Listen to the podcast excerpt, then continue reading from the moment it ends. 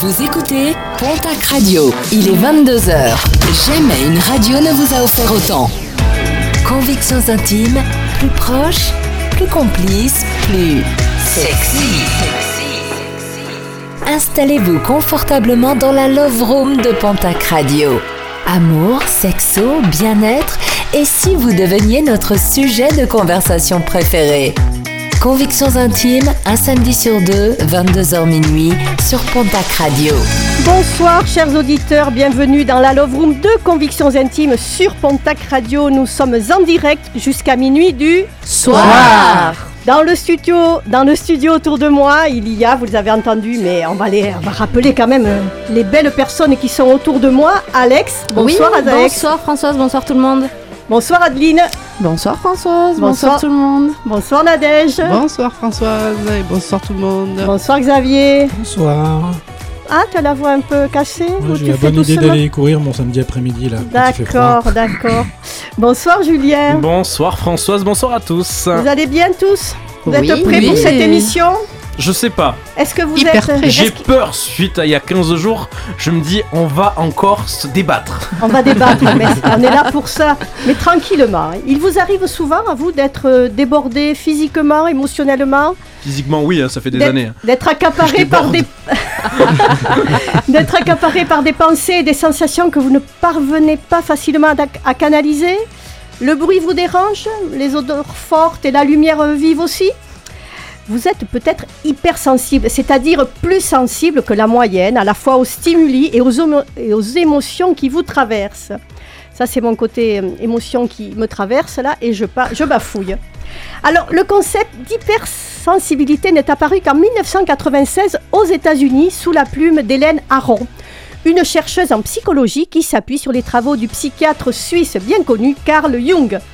Et son livre n'est traduit en français qu'en 2005. En France, c'est le psychanalyste Saverio Tomasella qui y consacre plusieurs de ses ouvrages. J'en parlerai un peu plus tard.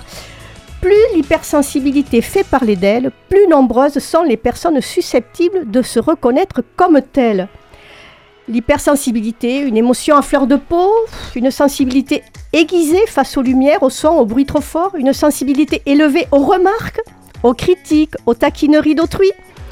Un état psychologique dans lequel l'individu exprime une sensibilité plus forte que les autres, un effet qui peut se produire régulièrement ou ponctuellement, et le comportement d'un hypersensible est souvent perçu comme disproportionné, voire excessif. Les hypersensibles, ils ont la sensation d'être sur le fil en permanence. Colère, larmes, repli sur soi, agressivité. L'entourage peine à comprendre leurs réactions imprévisibles, on les dit à fleur de peau, empathiques mais aussi créatifs et intuitifs. Et elle peut prendre plusieurs formes. hein. Selon les personnes, il peut s'agir de hypersensibilité émotionnelle, sensorielle, soit immédiate, soit retardée à certains moments, soit olfactive ou auditive. Et plus de 30% seraient hypersensibles, mais la majorité des personnes concernées l'ignorent. Beaucoup vivent mal cette singu- singularité. Julien, oui? Euh, alors oui, euh, Oui. je suis d'accord évidemment avec tout ce que tu dis. J'en- J'encourage tous les auditeurs à, à nous écrire sur les réseaux sociaux. On a reçu plein de témoignages pour Ouais, ce soir, mais c'est vrai qu'on n'a pas dû, pu tous les choisir en tant que témoignages, mais vos réactions on les lit en direct hein, jusqu'à Absolument. 20 jusqu'à minuit. Absolument. Donc euh, n'hésitez pas à nous envoyer vos messages, vos commentaires et vos avis sur le Facebook de Pontac Radio. Donc là, ce soir, comment vous vous sentez?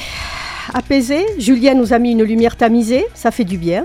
Tout à l'heure, on avait cette lumière crue dans la cuisine, là. Je la supporte pas, moi. J'avoue que je n'aime pas du tout ça. On te mettra des petites bougies dans 15 jours. Là, on a une lumière tamisée rose, bien évidemment. Ça me va très bien. La, musique, c'est bon. On va faire doucement. Comment vous vous sentez, les jeunes, là? Hyper bien. Super Hyper bien. bien. Ah, moi j'ai envie de pleurer. C'est dû à quelque chose que. Ah, je tu me maintenant cogné tout à l'heure. Ah, tu dois, voilà, le petit orteil. C'est ça. C'est souvent comme ça. Viens sur mon épaule. Ah oui. Fais gaffe, je suis hypersensible, j'ai déjà une érection. Oh. Voilà, l'émission débute. Xavier est avec nous. Vous l'aurez pas. Vous l'auriez bien remarqué de suite. Donc ensuite, vrai ou faux, Julien, tu vas nous parler un peu plus d'hypersensibilité Mhm. et tu vas nous dire, enfin, tu vas nous poser des questions et nous on va te répondre vrai ou faux et ça va nous aider à mettre une définition encore plus importante sur l'hypersensibilité. Ça va concept- Xavier, ne t'échappe pas. hein. C'est c'est le concept du vrai ou faux. Sa famille, on ne la choisit pas. Les amours, ça nous tombe dessus comme ça. Et les amis, ils disparaissent toujours au mauvais moment. Mais pas de quoi inquiéter l'équipe de Convictions Intimes. À chaque problème, sa solution. Convictions Intimes, un samedi sur deux, 22h minuit, sur Pontac Radio. À toi Julien, tu vas nous parler d'hypersensibilité. Et Eh oui, Vrai ou faux c'est le thème ce soir de l'hypersensibilité qui est à l'honneur dans Convix.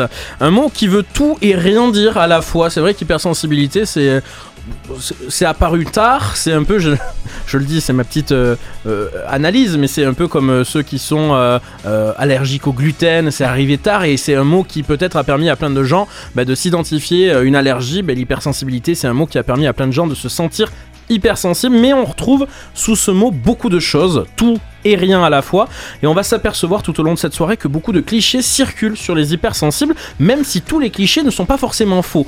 Alors on va faire le tri hein, dans cette émission en jouant pour euh, ce vrai ou faux autour de l'hypersensibilité. Vous nous dites ce que vous en pensez à la maison sur les réseaux sociaux, Facebook et Insta de Pontac Radio, on, on attend vos réactions. Réactions, pardon. Euh, les C'est hypersensibles. l'émotion. Ouais, c'est le manque d'air. Euh, les hypersensibles, ils disent tout ce qu'ils pensent, vrai ou faux? Faux. Faux. C'est général et vous avez raison puisque euh, les hypersensibles détestent les conflits, ils sont en quête de l'apaisement qui leur manque. Ils peuvent d'ailleurs faire le- de- être de bons diplomates dans leurs efforts pour aimer tout le monde, mais ceux qui pensent réellement, eh ben dans ce cas, ils le gardent souvent pour eux. Mm. Euh, Adeline, tu Oui, elle- non avec elle la tête. nuance- elle nuance, avec la parce tête. que c'est pas parce qu'on n'aime pas le conflit, c'est certainement plus pour euh, parce qu'on respecte la personne qui est en face, parce qu'on comprend la Quand sensibilité tu de la dis personne. on, on imagine que tu te définis comme étant On hypersensible. verra plus tard. Oui. voilà, mais euh, ouais, j'en fais partie. Et pas que d'un seul point de l'hypersensibilité, et pas que de temps en temps. Je suis née comme ça. Les hypersensibles, ils sont principalement des femmes, tiens, vrai ou faux? Ah non. Non. Il paraît que oui. Non, il y a plus de non, quand même. Non. Il paraît qu'il y a plus de femmes. Alors, j'ai pas la statistique, mais l'hypersensibilité mais n'est pas purement féminine. Non, Non, non, Hein non, absolument mais en pas. majorité. Non, il paraît qu'il y a plus de femmes que d'hommes. Cette croyance que, l'hypersensibilité est purement féminine, cette croyance n'aide pas les hommes à assumer leur hypersensibilité, et pourtant ils sont aussi nombreux que les femmes à le nombreux. vivre, Oui. D'après les statistiques qu'on a trouvées sur internet. Les, les hypersensibles, ils sont très perfectionnistes, vrai ou faux? Oui, Vrai. vrai. Vrai pour tout le monde, dans le Oui. public aussi, parce qu'on a du public, on l'a pas dit. Ah, on l'a pas En dit, effet, euh, les hypersensibles euh, sont perfectionnistes. Ah, bah décidément. Ah ben oui, c'est. Ah ben on est. Oh là là Choisir en toute objectivité, c'est mission impossible pour les hypersensibles. Ils ne sont pas indécis, mais ils ont peur de faire le mauvais choix et de trop mal le vivre dans une quête donc de perfectionnisme rarement assouvie. Vrai ou faux, les, pe- les hypersensibles sont en décalage avec les autres. Oh, Vrai. vrai, vrai, que plus, souvent. plus. hein. Vrai, Souvent. ouais. Ouais, c'est pas facile, c'est vrai en effet, pas facile de se sentir en phase avec un entourage entre guillemets normé, normal, qui ne voit pas du tout ce que vous vous percevez de la même façon. Et l'hypersensible, il va se sentir en effet comme à côté, euh, même s'il est très ancré dans la réalité. Il pense souvent que quelque chose ne tourne pas rond chez lui. Vrai ou faux, les hypersensibles pleurent tout le temps Non. Non, des fois, ils rigolent. Oui. c'est faux, en effet, leur humeur a tendance à fluctuer au gré de leur journée. Du coup, ils peuvent facilement passer du rire aux larmes sans que leur entourage, ni même eux d'ailleurs, hein, arrivent à saisir les raisons de ces changements de comportement. Mais les hypersensibles ne pleurent pas tout le temps. On continue, vrai ou On faux? continue, bien évidemment. Les hypersensibles sont surdoués. Ça aussi, c'est un cliché. Vrai ou faux? C'est faux. Tout le monde dit faux Non. Joao c'est- dit vrai dans le public. Bah, Euh, tous les hypersensibles Eh ne, ben, sont, ne pas sont pas surdoués. je vais vous tordre le poitou, inversement. c'est vrai et faux. Ah, Ah, et il fallait un petit peu. Hein. réponse Euh, de Normand, Ça quoi. dépend du. D'abord, c'est pas surdoué, c'est haut potentiel, et ça Oui. dépend de la notion du haut potentiel, émotionnel ou intellectuel. Alors moi, je rajouterais à ce que tu viens de dire qu'une hypersensibilité peut parfois masquer un haut potentiel intellectuel, mais si tous les HPI, haut potentiel intellectuel, si tous les HPI sont hypersensibles, tous les hypersensibles ne sont sont pas pas forcément des HPI, hein. Voilà. Ok? Il faut quand même Non, bien non, le non. comprendre. Ce ne sont pas Euh, tous des Einstein, non? Non, exactement non plus. Euh, dernière, vrai ou faux le- les, euh, les hypersensibles sont un peu bipolaires, vrai ou faux? Non. Non, la Non, bipolarité, faux. c'est une maladie. Oui. L'hypersensibilité n'est C'est pas faux. une maladie. Ils ont certes des hauts et des bas, comme tout le monde, j'ai envie de dire, mais la bipolarité, c'est un trouble psychique bien plus complexe. Une Mais maladie. s'il est vrai que toutes les personnes souffrant d'un trouble bipolaire sont hypersensibles, là aussi l'inverse n'est pas forcément le cas. Absolument. Ben, tu nous as bien éclairé. Oui. Je trouve que c'est voilà. une lumière. Baisse, baisse un peu la lumière là. Elle nous, elle nous éblouit trop là. On, a le, on va écouter Jérémy Frérot, Tu donnes, et après nous aurons le témoignage d'Elisa qui est à fleur de peau. Et après nous aurons un test gra- euh, grandeur nature avec Alexandra. Jérémy Frérot, Tu donnes sur Pontac Radio. Le nord, quand la vie me fait courber les chines, quand l'hiver dévore mon esprit jusque dans les abîmes. Caresse, caresse mon cœur avec tes mots doux. Caresse, caresse mon cœur avec tes mots doux. Rien qu'en riant, tu donnes ce que tu génères est précieux. Rien qu'en étant là, tu donnes. Toi, tu donnes quand t'es toi, tu donnes tellement. Rien qu'en vivant. Ce que tu génères est précieux. Rien qu'en étant là, tu donnes. Toi, tu donnes quand t'es toi, tu donnes. Tu connais ta chance. Toi, t'as choisi le côté qui scintille. Et tu sais la danse que fait l'existence quand tu brilles. Caresse,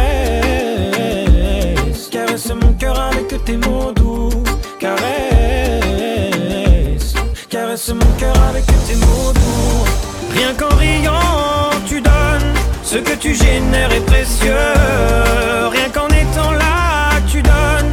Toi, tu donnes quand t'es toi, tu donnes tellement. Rien qu'en vivant, tu donnes. Ce que tu génères est précieux. Rien qu'en étant là, tu donnes. Toi, tu donnes quand t'es toi, tu donnes tellement.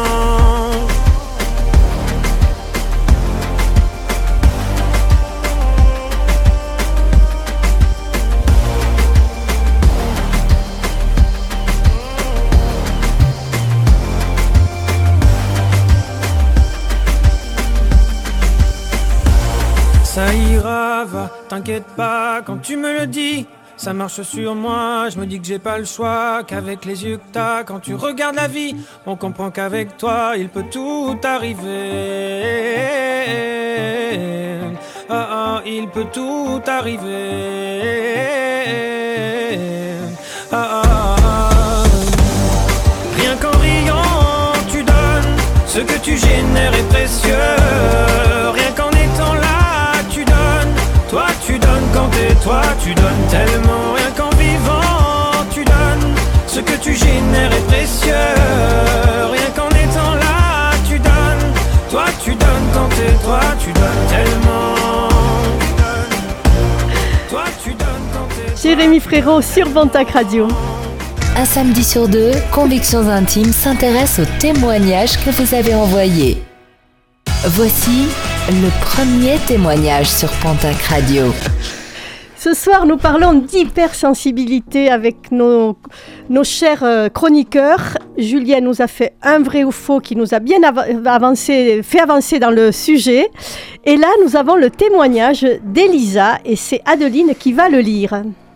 Oui, alors Elisa, elle a 29 ans et elle nous écrit de Sercasté. Elle nous dit Ce n'est pas dans mes habitudes de raconter mes problèmes, mais je vous écris car je suis à bout de nerfs, épuisée.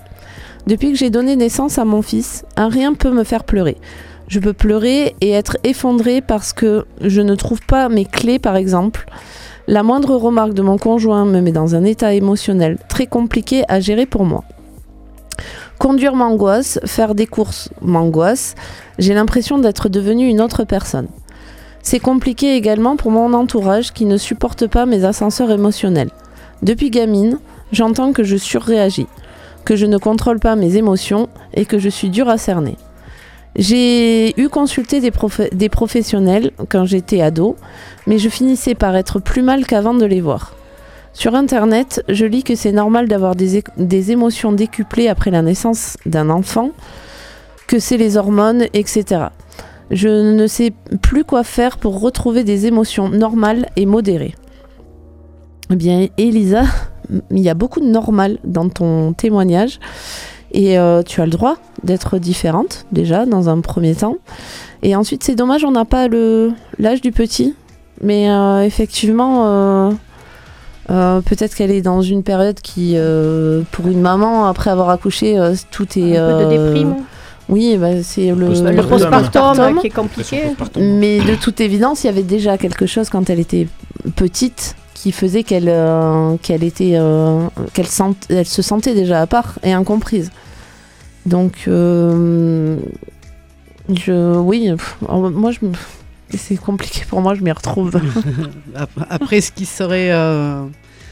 Euh, comme ce que tu relèves là, le fait qu'elle soit différente, en fait, euh, c'est peut-être apprendre à reconnaître ses, ses émotions et à se laisser traverser et pas vouloir vivre les mêmes émotions que les autres. Euh, elle a sa façon à elle de les vivre et, euh, et oui, mais parfois elle est incomprise, euh, comme elle peut, elle, ne pas comprendre pourquoi les autres ne réagissent pas comme elle. Après, à côté du, de, de ce fait-là, on voit quand même qu'il y a un côté angoissant. Faire les courses m'angoisse, Mm. conduire m'angoisse. Donc c'est au-delà, je pense. Enfin, l'hypersensibilité, c'est large, mais je pense que c'est au-delà de ça, en fait. Je pense qu'il y a une autre pathologie presque qui fait qu'elle arrive à des états comme ça. C'est presque un déclenchement d'agoraphobie. là. Ouais, voilà, c'est ça. Tout à l'heure, on a vu dans le vrai ou faux que les euh, hypersensibles, ils avaient pour habitude généralement même de ne pas parler d'eux. Euh, moi déjà, j'ai envie de dire à Elisa que c'est bien d'avoir fait l'effort d'écrire, de poser Ah noir oui. sur blanc ben, les, des mots qui, qui illustrent un petit peu ce qu'elle vit. C'est pas dans mes habitudes. Elle nous dit de raconter mes problèmes. Elle nous écrit parce qu'elle est à bout de nerfs épuisée. Euh, Il y a un cri de détresse derrière, euh, derrière ce témoignage d'Elisa qui a 29 ans. En effet, comme tu as dit Adeline, on n'a pas l'âge du bébé, mais euh, c'est bien de rappeler, comme vous l'avez fait, qu'après la naissance d'un enfant, on est chamboulé, qu'il s'agisse de la maman ou du papa aussi. hein. Oui. Euh, on a Xav et moi, on représente la jante masculine ce soir. On a tous les deux euh, RPZ. on, on a tous les deux eu euh, la chance d'avoir un enfant et c'est vrai que ben, nous aussi on est chamboulés après euh, après la naissance d'un enfant. Maintenant, euh, il faudrait peut-être aussi qu'elle en discute avec son compagnon parce qu'elle parle pas du tout de son compagnon dans dans cette euh, dans ce témoignage. Moi, j'ai envie de dire si conduire t'angoisse et faire les courses t'an- les courses t'angoisse, ben, t'as un compagnon qui peut peut-être prendre le relais en attendant que tu puisses te sentir mieux. Mais s'enfermer, c'est pas une solution non on parle pas de s'enfermer, on parle juste d'essayer de limiter les. euh, Non, mais Voilà, peut-être le faire ensemble. L'angoisse. hein. Parce Ouais, que ça serait Le- la facilité, en fait. Le temps qu'elle trouve une solution, elle peut faire ça, mais effectivement, sans se dire c'est ça la solution. C'est juste du temporaire, le temps qu'elle trouve quelqu'un qui puisse l'accompagner dans, euh, dans, Dans cet état émotionnel Ouais, qui est compliqué à, gérer. Et, et encore une fois, c'est vrai qu'on n'a pas l'âge de son fils, mais ça peut être soit une dépression postpartum, Mm. soit Qui peut durer. effectivement hein. le, le- le côté hormonal peut exacerber le, le côté émotionnel. Et euh, ce qu'on a vu aussi, c'est que dans l'hypersensibilité, elle peut être soit à la naissance, on l'a dès la naissance, mais ça peut aussi s'acquérir suite à un ouais. choc émotionnel, ça peut être s'acquérir suite à pas mal de, de choses dans la vie, ça peut être durable ou, euh, passager. ou passager, et euh, voilà, important de se faire accompagner. Après, elle dit qu'elle a consulté des, euh, des professionnels quand elle était ado. Peut-être que ce serait intéressant d'aller Oui. en reconsulter maintenant qu'elle est adulte et qu'elle voit les C'est choses plus- C'est différemment. plus le même hein. cadre en plus aujourd'hui. Voilà. euh, Il y a ça, et puis euh, pour, euh, pour les hypersensibles, aller, con- aller consulter un psy, c'est les, les premières consultations, c'est extrêmement compliqué parce que ça chamboule, et plus que. euh, C'est peut-être pour ça qu'elle nous dit que personne justement lambda, elle était et moins il bien. faut pas euh, abandonner en fait. Il faut avoir la, voilà, c'est ça. Il faut avoir la force de pas abandonner parce que on arrive, ne serait-ce qu'à se comprendre. Enfin, ils arrivent à se comprendre eux-mêmes après à la suite et du coup c'est ça aide à avancer quand même. Il faut dépasser ce stade où euh, où, euh, où- où, bah, ça fait mal en fait, ça fait mal et ça chamboule et c'est très compliqué. Et de comprendre et d'accepter qu'elle fonctionne différemment des autres, ça Mm. c'est super important. Si elle, si elle veut pouvoir aller de l'avant. si- Oui, Julien. J'ai l'impression qu'on réprime beaucoup les, les jeunes euh, et leur sensibilité, qu'elles soient hyper ou pas hypersensibles. Mm, Elle nous dit quand j'étais gamine, déjà gamine, j'entendais que je surréagissais, que je ne contrôlais pas mes émotions. Euh, moi, j'ai envie de dire, si aujourd'hui je vois mon Ouais. petit garçon qui a bientôt 4 ans bah, être très touché par quelque chose, je vais pas lui dire bêtement, comme on a pu l'entendre et en- le voir en préparant cette émission, t'es un garçon, t'as pas le droit de pleurer, un garçon ça doit être fort, etc. Parce que j'ai l'impression que ça commence à passer par là parfois. L'hypersensibilité, comme tu disais Xavier, soit on est avec, soit c'est des événements de la vie qui nous poussent à le devenir. Je me dis, est-ce qu'on ne devrait pas aussi, comme on dit souvent, faire de l'éducation sexuelle quand c'est de la sexualité, bah, faire de l'éducation aux émotions, de l'éducation Émotionnelle, oui. émotionnelle. faire de l'éducation tout court, je trouve. en ce Oui. moment. Comment?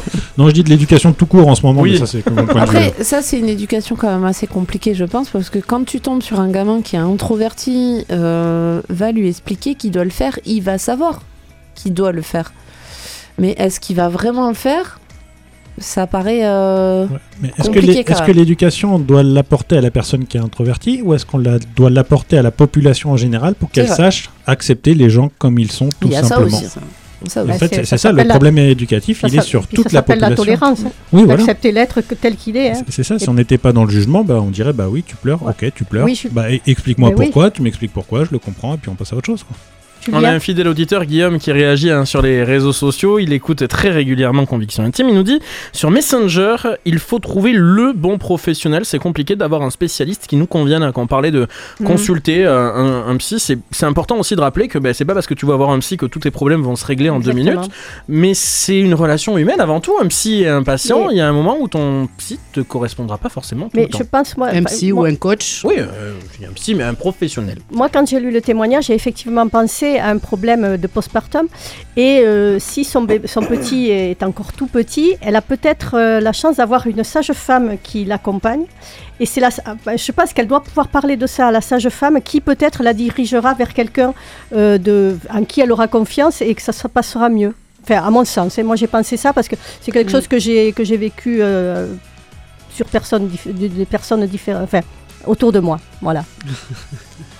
Moi, je Ah voudrais, je voudrais reprendre sur ce que disait Julien par rapport au psy. Effectivement, un psy, c'est pas parce que ça marche pas avec le premier psy Oui. que tu vas Voilà. voir qu'il faut s'arrêter là. Un, un psy, il faut que tu trouves quelqu'un, un psy comme un généraliste, comme un Oui. ostéo, comme n'importe quel thérapeute. C'est quelqu'un qui doit te correspondre, avec qui tu as un bon feeling.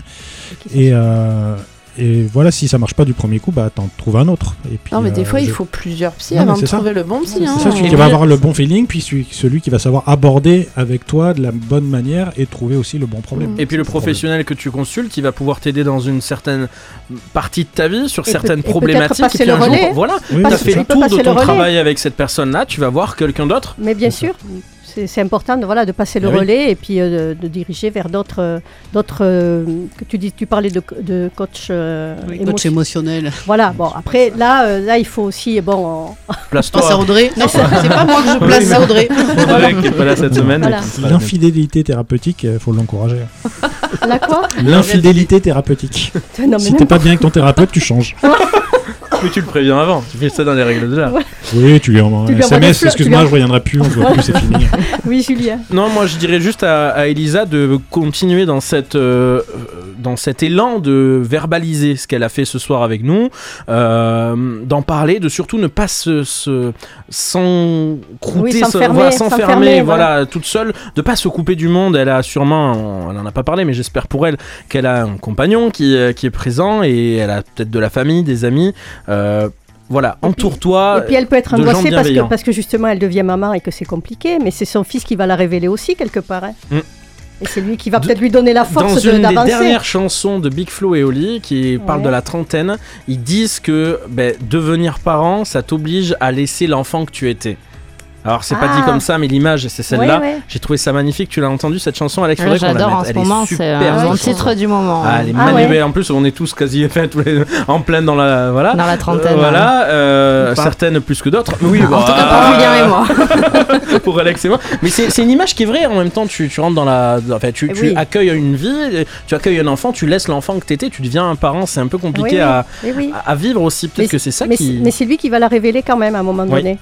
C'est lui qui la révélera. elle devrait quand même persister dans le fait d'essayer de trouver un thérapeute. Oui, quelqu'un qui l'accompagne. qui peut l'accompagner correctement et la faire lui faire comprendre ce qu'elle est elle et s'accepter telle qu'elle est. Et à un moment donné, elle dit que, que son entourage en a marre de ses ascenseurs émotionnels et qu'ils la comprennent pas. Mais en fait, je pense qu'elle se comprend même pas elle-même. Et, et quand elle se comprendra, elle saura l'expliquer aux autres, qu'ils la comprendront et qu'ils l'accepteront mieux telle qu'elle est. Et donc, euh, les, ces ascenseurs émotionnels, entre guillemets, seront mieux compris et mieux perçus. Bien perçu. Ça devrait fonctionner. Pour Elisa, Ça va fonctionner. pour elle va fonctionner. Ça On va fonctionne déjà, mais elle le sait pas. On remercie Elisa et on va écouter YouTube Sunday Bloody Sunday sur Pontac Radio. Et tout de suite, nous aurons le test grandeur nature. Alexandra est-elle hypersensible? YouTube sur Pontac Radio, un titre de 1983.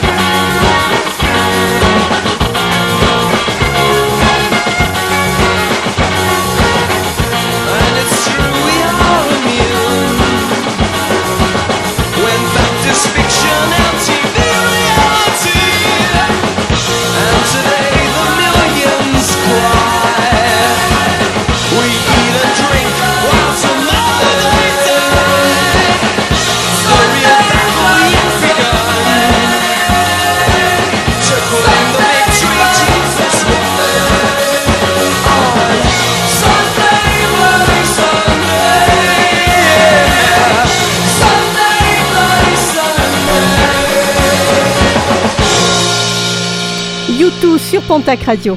C'est le moment. Les chroniqueurs de Convictions Intimes vont pouvoir enfin briller grâce à leur culture. Ou pas. Convictions Intimes, un samedi sur deux, 22h minuit sur Pontac Radio. Le thème de ce soir, donc l'hypersensibilité. Et nous allons avoir un test que Alexandra va bien vouloir, elle va bien vouloir répondre aux questions de Julien. Et on va savoir si elle est hypersensible ou pas.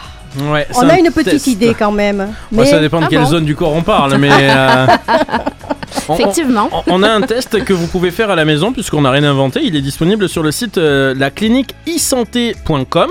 Euh, Nadège, tu vas le faire aussi en, en live. hein, tu vas Oui, y oui. répondre. Euh, tu vas le faire aussi, euh, Adeline, tu l'avais déjà fait, mais tu vas le refaire comme ça, on aura un petit peu vos, vos différents résultats.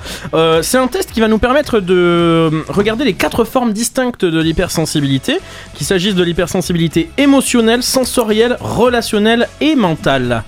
Euh, pour toi, tu es hypersensible ou pas, Alex? Non. tu- alors pas, pas les quatre, mais sensoriel peut-être. Sensoriel peut-être. D'accord. Alors, on me demande ton prénom, donc je mets Alexandra. Alexandra. Alexandra, c'est ah, ah oui, euh, Alexandra. Alexandra. Natacha. Vanessa. Non, Alexandrie. Natacha, ça, euh, enfin bon bref. Non, on Alexandra, tous c'est les bien. Natacha qui nous écoutent. Oui. Bisous Natacha. Allez, première question, c'est que des questions en oui ou non, c'est très simple. hein. Oui, c'est oui, non, c'est non. Alexandra, t'as compris le principe. Merci. Je perds le contrôle de mes émotions lorsqu'on essaie de me faire faire trop de choses à la fois. Oui ou non Oui. Ensuite, je m'énerve lorsque beaucoup de choses se passent autour de moi. Oui ou non Oui. Je fais en sorte d'éviter les films et les émissions qui contiennent des scènes de violence. Euh, non. Non. Je m'énerve lorsque j'ai beaucoup à faire en peu de temps. Oui. Je sens que mes émotions sont parfois excessives par rapport à la situation. Oui.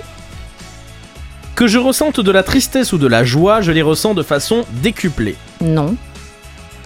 Je remarque et j'apprécie les parfums et les goûts délicats, les bruits doux ou les subtiles œuvres d'art. Non. La faim provoque en moi une forte réaction, perturbe ma concentration et mon humeur. Ah ouais, je suis super énervée quand j'ai faim. Je suis très sensible à la douleur. Euh, je- J'ai Laquelle pas- Ouais, La douleur. Oh non. Non. Non. Je suis particulièrement sensible aux effets de la caféine. Non. Je suis facilement terrassé par les lumières violentes, les odeurs fortes, Non. les tissus grossiers ou les sirènes de police. Non. Enfin, quoique la police. Non.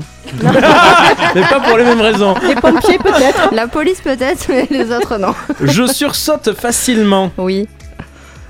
Lorsque j'étais enfant, mes parents ou mes enseignants semblaient me considérer comme sensible ou timide par rapport aux autres enfants. Non, pas du tout. 14e question sur 24, hein, Ah, il nous en reste ça. une dizaine. L'humeur des autres me touche. Oui. Lorsque les autres se sentent mal à l'aise dans leur environnement matériel, je sens en général ce que je dois faire pour les soulager. Par exemple, changer l'éclairage, proposer d'autres sièges, etc. Oui. Oui. Lorsque je dois rivaliser avec d'autres ou lorsqu'on m'observe pendant que je travaille, je perds mon sang-froid et j'obtiens un résultat bien pire que lorsqu'on me laisse tranquille. Non. Non.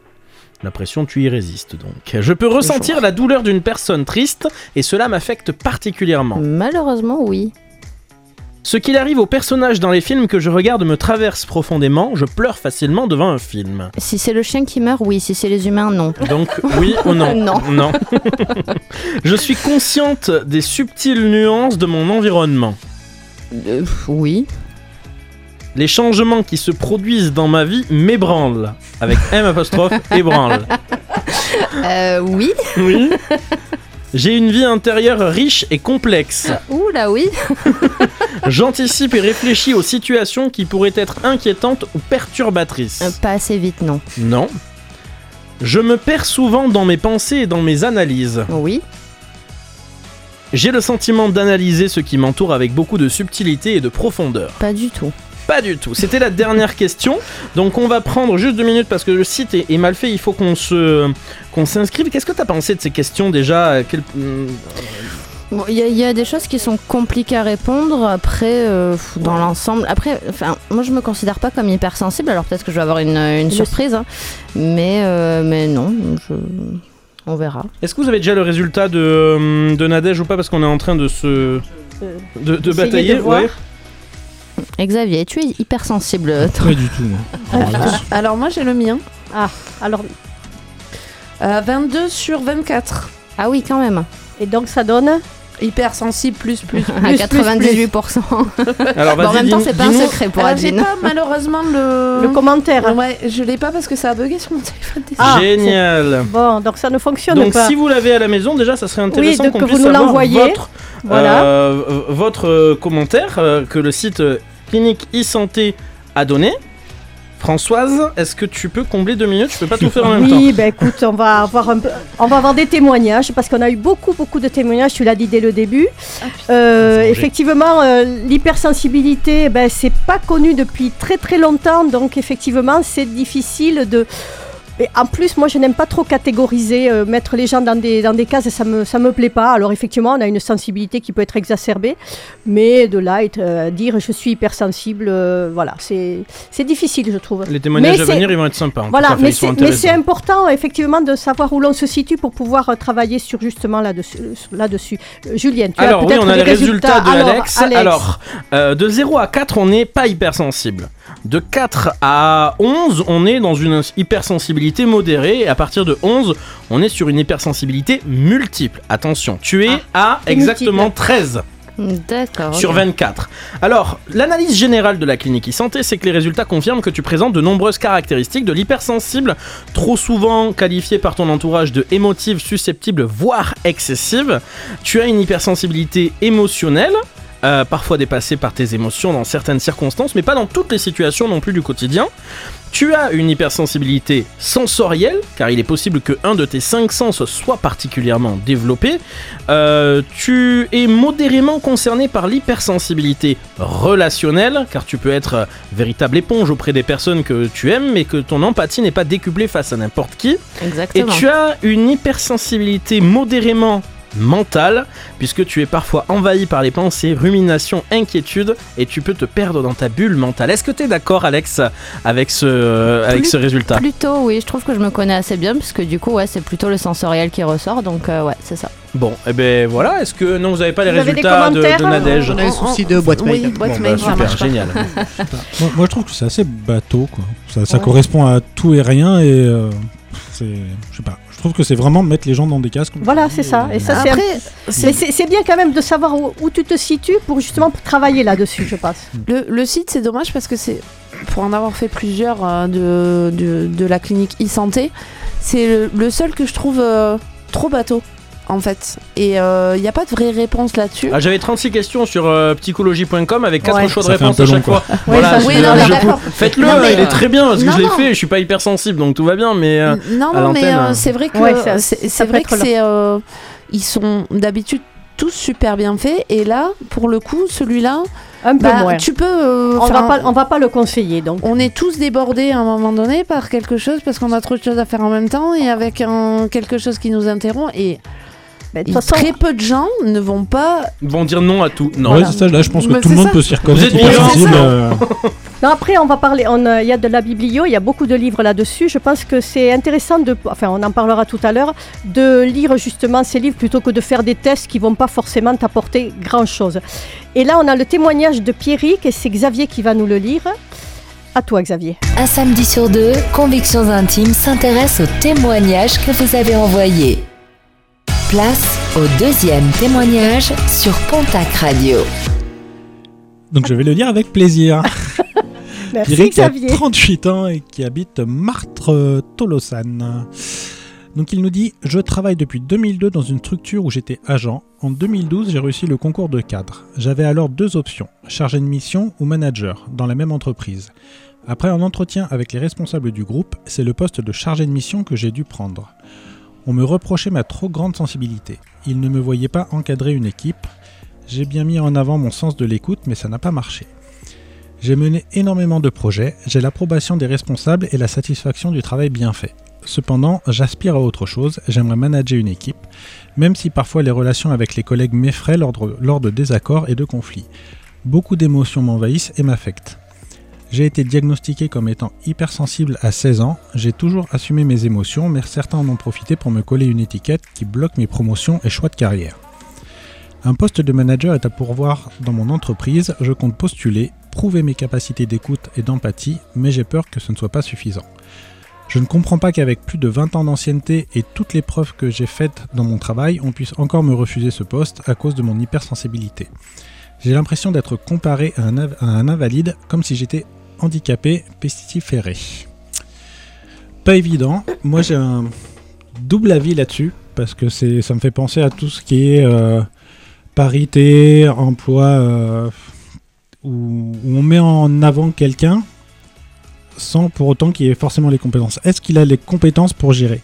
Est-ce que son émotion, sa gestion des émotions va l'aider dans le poste ou est-ce que ça va le desservir dans le poste? Ouais, je te rejoins sur ça, mais j'ai envie de dire que s'il a les compétences et qu'on lui refuse ce poste juste parce qu'il est hypersensible, Voilà. pour moi c'est Ouais. équivalent à refuser un poste parce que t'es noir, parce que tu vas avoir des enfants ou parce que t'es une femme, quoi, ou, ton, ou une orientation Ouais, sexuelle. moi- je la discrimination à l'embauche. Hein. Effectivement, il devrait demander à au moins faire un essai pour voilà. voir, voilà, pour Exactement. voir quelles sont ses compétences, parce que des fois entre ce qu'on veut et ce qu'on est capable de faire, c'est pas toujours pareil. Donc, est-ce qu'il a les réelles compétences? Est-ce qu'il pense les avoir? Ou pas Et euh, dans, certains témoignages que j'ai lus euh, pour préparer l'émission, il y a des gens justement dont l'hypersensibilité les aide à gérer du monde. Oui, Julien? J'ai dit une bêtise ou... Moi, c'est le fait que. ah, quand t'as j'ai travaillé, ouais, c'est ça. peu préparé l'émission. J'ai préparé. C'était un concept. Il aurait fallu attendre le, mois de février 2023. Chacun pour, euh, Arrête, je fais pleurer. Non, par contre, en tant que recruteur, effectivement, je comprends que enfin, l'hypersensibilité, ça peut être considéré comme ce qu'on appelle aujourd'hui les soft skills. C'est les soft skills. C'est en fait ce qui considère comme euh, ta personnalité, ce qui fait partie de ta personnalité dans l'embauche. Et en fait, maintenant, il, se, il se Ah, cale oui, beaucoup là-dessus pour vu les ça, embauches. l'espèce de graphique un peu bizarre là. Voilà, et en fait, l'hypersensibilité, en fait, ça fait partie des soft skills qui ne correspondent pas à tous les postes. Et effectivement, quand tu as un poste de manager où tu as des relations avec des gens où tu dois euh, garder une équipe soudée, etc., c'est compliqué quand tu es hypersensible puisque les émotions prennent le dessus sur le, la réalité et le concret, en fait. Alors soft skills en fait, en toutes français c'est les compétences générales. J'essaie quand même Ouais, de ouais. préciser hein, parce que soft skills ça ne me Oui, parlait pas c'est du le tout. mot du recrutement, mais ouais. Nadège. Ah, L'hypersensible, il a aussi quand même la faculté de pouvoir ressentir les émotions des autres beaucoup plus vite. ça. Et ça, pour manager, mais c'est Bah, bien une sûr. force. Quoi. Ça peut être une force comme super un désavantage, en fait. Bien ça sûr. peut vraiment être les deux, ça a double tranchant. Donc effectivement, avant qu'on me coupe en faisant comprendre que je ne travaillais pas assez, Tu j'étais, en train de dire que dans les nombreux témoignages pendant les heures et les jours entiers où j'ai travaillé sur Non, cette mais chronique, n'abuse pas non plus, on est tous Bah, au courant ici, d'accord obligé de Non, rattraper le j'ai- qu'il a pas j'ai- travaillé depuis non, septembre voilà, 2018. hein. exactement.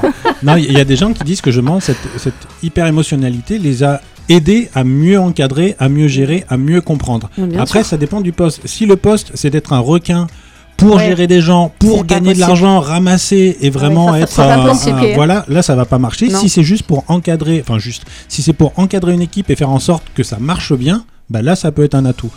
Donc c'est pour ça que j'ai dit, il est compliqué ce témoignage parce qu'on ne sait pas D'autres- quel est voilà, son- quel voilà. niveau, à le- quel le- le moment, nombre- à quel endroit il est C'est ça. hypersensible. Donc, Combien de ça- personnes il va devoir Mais encadrer contre, et dans- dans quel but Dans, tous les cas, je pense qu'il devrait avoir sa chance de faire ses Absolument. preuves comme pour n'importe qui, pour n'importe quel poste. Ah, mais alors là, Après, moi il- qui il- suis dans il- la recherche. Pardon, Françoise, vas-y. Après, il le dit lui-même, hein, euh, les relations avec les collègues m'effraient lors de désaccords et de conflits. Beaucoup d'émotions Mm. m'envahissent et m'affectent. Ça me paraît compliqué. Ça, voilà, déjà, il dit ça. Donc moi, je, quand tu dois manager une équipe, euh, surtout si c'est une grosse équipe, il faut quand même... euh, bon, il est conscient en fait des difficultés ça. qui peuvent Il est con- l'attendre oui, à et ça. après, Parce et que- peut-être en faire une force, comme tu le disais, Et- Nadège. Et si tu Mais- dis ça à ton DRH, mais c'est mort quoi. Ah, mais forcément, c'est pas- ah non, forcément, non, il va c'est- pas te prendre. il Enfin, faut ça me pas le paraît dire. Non, mais de évident. toute façon, en tant qu'hypersensible, avant ça, t'es déjà catégorisé.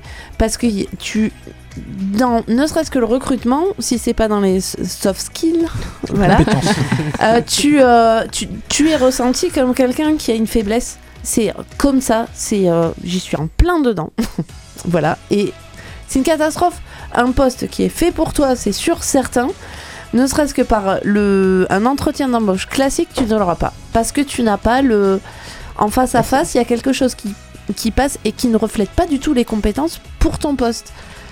Donc c'est déjà compliqué. Et donc là, euh, les recruteurs, ils le sentent de suite que tu es hypersensible et euh, donc tu seras forcément trop sensible. Et parce que le l'hypersensible, il pleure tout le temps. Non, après, pour Pierrick, je pense que le, mieux, c'est quand même qu'il fasse un test, un Bien essai. sûr, voilà. Et si ça correspond pas, il revient à son poste de base. Si ça correspond, tant mieux. Après, il, a, il faut qu'il prépare son entretien. hein. Après, il faut Oui. aussi avoir conscience c'est très vrai ce que tu as dit Xavier tout à l'heure. Entre ce que tu veux et ce dont tu es capable, ben, il y a Voilà, quand même parfois, parfois un, un fossé et plus ou moins large. Là, Pierrick, il est ça- reconnu ça dans le travail qu'il fait. passer. Voilà, il est bon dans son poste. Moi, je me souviens, j'ai travaillé dans un fast-food pendant des années. Il y avait des gens qui, autour de moi, euh, étaient de très bons équipiers, qui auraient fait des vraiment des très mauvais managers et des bons managers qui auraient fait de très mauvais équipiers parce que ben, il faut qu'à chaque euh, euh, étape de la hiérarchie palier que tu aies des bons éléments. Mais mm, on m'a toujours dit un, un PDG big boss d'une entreprise il doit pas forcément être dans l'opérationnel. Tu peux avoir un très bon gestionnaire d'une entreprise qui sera incapable de faire ce que les mecs dans une ligne de production à l'usine sachent faire c'est, tu peux être bon dans ce que tu fais et pas forcément bon euh, dans l'étape au-dessus. Faut pas Donc- que tu arrives à ton niveau d'incompétence. Ouais, c'est ça, c'est Non exactement mais c'est ça. ça. Non, mais Non, c'est mais vrai. c'est ça. hein. C'est tout Moi, à fait suis- ça. hein. euh, oui, oui, c'est c'est exactement ça. Après, c'est devant le mur qu'on voit le maçon. hein. oui, euh, c'est devant le mur qu'on voit le mieux. Sur le pied du mur qu'on voit le mur. mais non, mais J'adore tes c'est ça- expressions c'est mais oui. Pierre qui roule n'amasse pas mousse. voilà. Faut pas pousser mémé de midi à 14h, merde. Non, je n'en suis pas là. Mais dans les Euh, moi- orties. Non, mais pour Pierrick, effectivement, il, il a, il, a, il a des compétences, certes, mais je pense qu'effectivement, il faut qu'il démontre, lors de son entretien, il faut qu'il s'y prépare, c'est tout. Euh, parce que là, ils vont, ils vont le titiller là-dessus. Ils vont forcément le titiller sur sa capacité à euh, générer euh, bon, une envie de travailler, euh, gé- Bah, gérer, gérer les, co- ses émotions. gérer hein. les conflits, etc. Et donc, il faut qu'il travaille là-dessus. Et ça peut être effectivement une force, tu le disais tout à l'heure, Nadège. Mais aussi, ça peut être aussi euh, ben, le niveau où il ne pourra plus accéder. À un moment, des fois, il faut s'opposer aux autres parce que c'est Oui. ton rôle de manager de gérer une équipe et des Ah fois oui. il faut s'opposer et si tu n'aimes pas l'opposition ça va être Ah ça va être compliqué. Après, si- moi j'ai envie de dire pour lui, c'est malheureux pour ce poste-là, Pierrick, mais si déjà d'entrée t'es pas en accord avec le ressenti des recruteurs, une fois que tu seras recruté, ça n'ira quand tu même devras pas. quand même répondre à leurs objectifs et donc- travailler avec eux. Donc, Donc, euh, malheureusement, c'est peut-être pas un boulot, c'est peut-être pas ce boulot avec cette entreprise-là qui est fait pour toi. aussi. Je pense que le jour où ça, ça collera, même s'il faut absolument que tu bosses, et ça je peux le comprendre, euh, voilà, euh, c'est peut-être pas le bon environnement. Et toi qui es hyper sensible et reconnu, bah, peut-être que c'est pas là que tu dois aller en fait. Ah, Après, on ne sait pas non plus quel est le poste, est-ce que Voilà, quel type ça. de manager Est-ce que- est-ce il recherche doit- et est-ce que les DRH ont des a priori ou pas. Est-ce qu'il doit Donc, gérer Est-ce que le DRH fait bien son travail parce qu'il a bien compris le caractère et que ça ne peut pas coller avec le poste ou est-ce qu'il a juste des a priori et qu'il va Oui, même voilà. pas Oui, chercher non, mais tout même a il le ressent comme ça. hein. Voilà. Il dit J'ai l'impression d'être comparé à un invalide comme si j'étais handicapé pestiféré. Euh, il comprend pas qu'avec 20 ans d'ancienneté et les preuves qu'il a faites dans son Oui, travail, on puisse encore lui refuser le poste à cause de ça. Mais il faut aussi peut-être en c'est parler, peut-être pas- juste. C'est peut-être Mais, à cause de ça, c'est peut-être autre chose. hein. C'est peut-être autre chose Voilà. et c'est peut-être aussi parce que il n'y a pas de, il y a pas de, de comment dire de, De connexion, de feeling qui se fait entre les deux. Et si ça va pas aujourd'hui, ça n'ira pas plus tard. Après, Ouais, il, a eu un Donc, entretien, euh, il a eu un entretien il y a 10 ans, c'était en 2012. Là, c'est, on est en deux- 2023, ça fait 11 ans. Donc, euh, je- en, en 11 ans, tu évolues. hein. Et peut-être que justement, lui, il est resté sur le, le fait qu'on ne l'ait pas accepté il y a 10 ans et que peut-être là, ça Ah, fonctionnera. Peut-être qu'il y a Bah 10 oui, ans, le boulot qui était faut- fait pour faut- lui serait pas fait pour lui aujourd'hui Voilà, aussi. hein. C'est Mais ça. Je pense Eh oui. qu'il il faut qu'il, prenne confiance en lui. Il dit, mais je vais y aller, je vais y aller. Oui, Julien. Alors, il y a de la réaction aussi hein, du côté des réseaux sociaux sur Facebook. On a Raphaël qui a fait le test il y a quelques minutes sur Ah. euh, la clinique e-santé.com. Alors, je, je- il nous a envoyé la capture d'écran hein, de, Ah. euh, de son résultat. Suis-je hypersensible? Il est à, entre, euh, à peu près à 17 hein, sur 24. Et il nous dit pas d'autres résultats bien définis vis-à-vis de ce que nous on a donné. Oui. C'est que du bateau. Voilà. Bon, Ça, eh bien, on, va- eh bien, on va naviguer. Merci. On va naviguer. On va écouter Louise Attaque alors. oui, je crois La Frousse. beaucoup ça. Ah, j'adore, j'adore Gaëtan Roussel. Et c'est La Frousse, c'est un titre de 2022. Et tout à l'heure, Adeline va nous parler. Nous, enfin, ce sera des paroles d'hypersensibles, c'est ça? Exactement. Voilà, c'est compliqué, paroles de parler. Donc, on va écouter. paroles, parler, paroles et paroles. Louise Attaque, La Frousse sur Pontac Radio. À de suite. Tu veux marcher, il y aura toujours beaucoup plus loin. Tu veux parler, tu veux crier, on ne comprendra rien. Tu veux chercher, tu ne trouveras point. voudrais t'envoler, éviter les chemins. Donner aux autres, donner aux autres, il n'y aura pas de moi.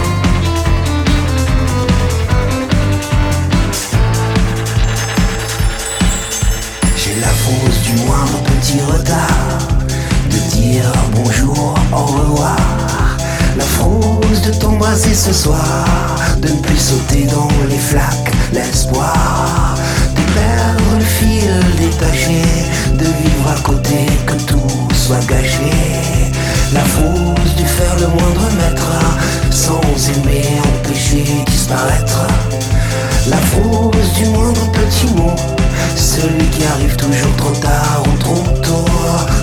Qu'on ressent tous les secousses. En fait, je crois qu'on a toujours la frousse. Tu veux voguer, il y aura toujours beaucoup plus loin. Tu veux crier ou chuchoter, on ne comprendra rien. Tu veux trouver, tu ne chercheras point. J'ai la force de voir ce qu'il faut voir. Vient le jour quand arrive le soir? La frousse de me réveiller dans le noir. De ne plus rêver d'être champion du monde de victoire. La frousse du moindre petit geste. D'être empêché, remplacé, disparaître. La frousse de la moindre rencontre. D'être celui qui est pour, qui est contre. La frousse de la moindre goutte d'eau qui arrive de la mer, du ciel, oui d'en haut. Je crois qu'on ressent tous les secousses. En fait, je crois qu'on a toujours la frousse.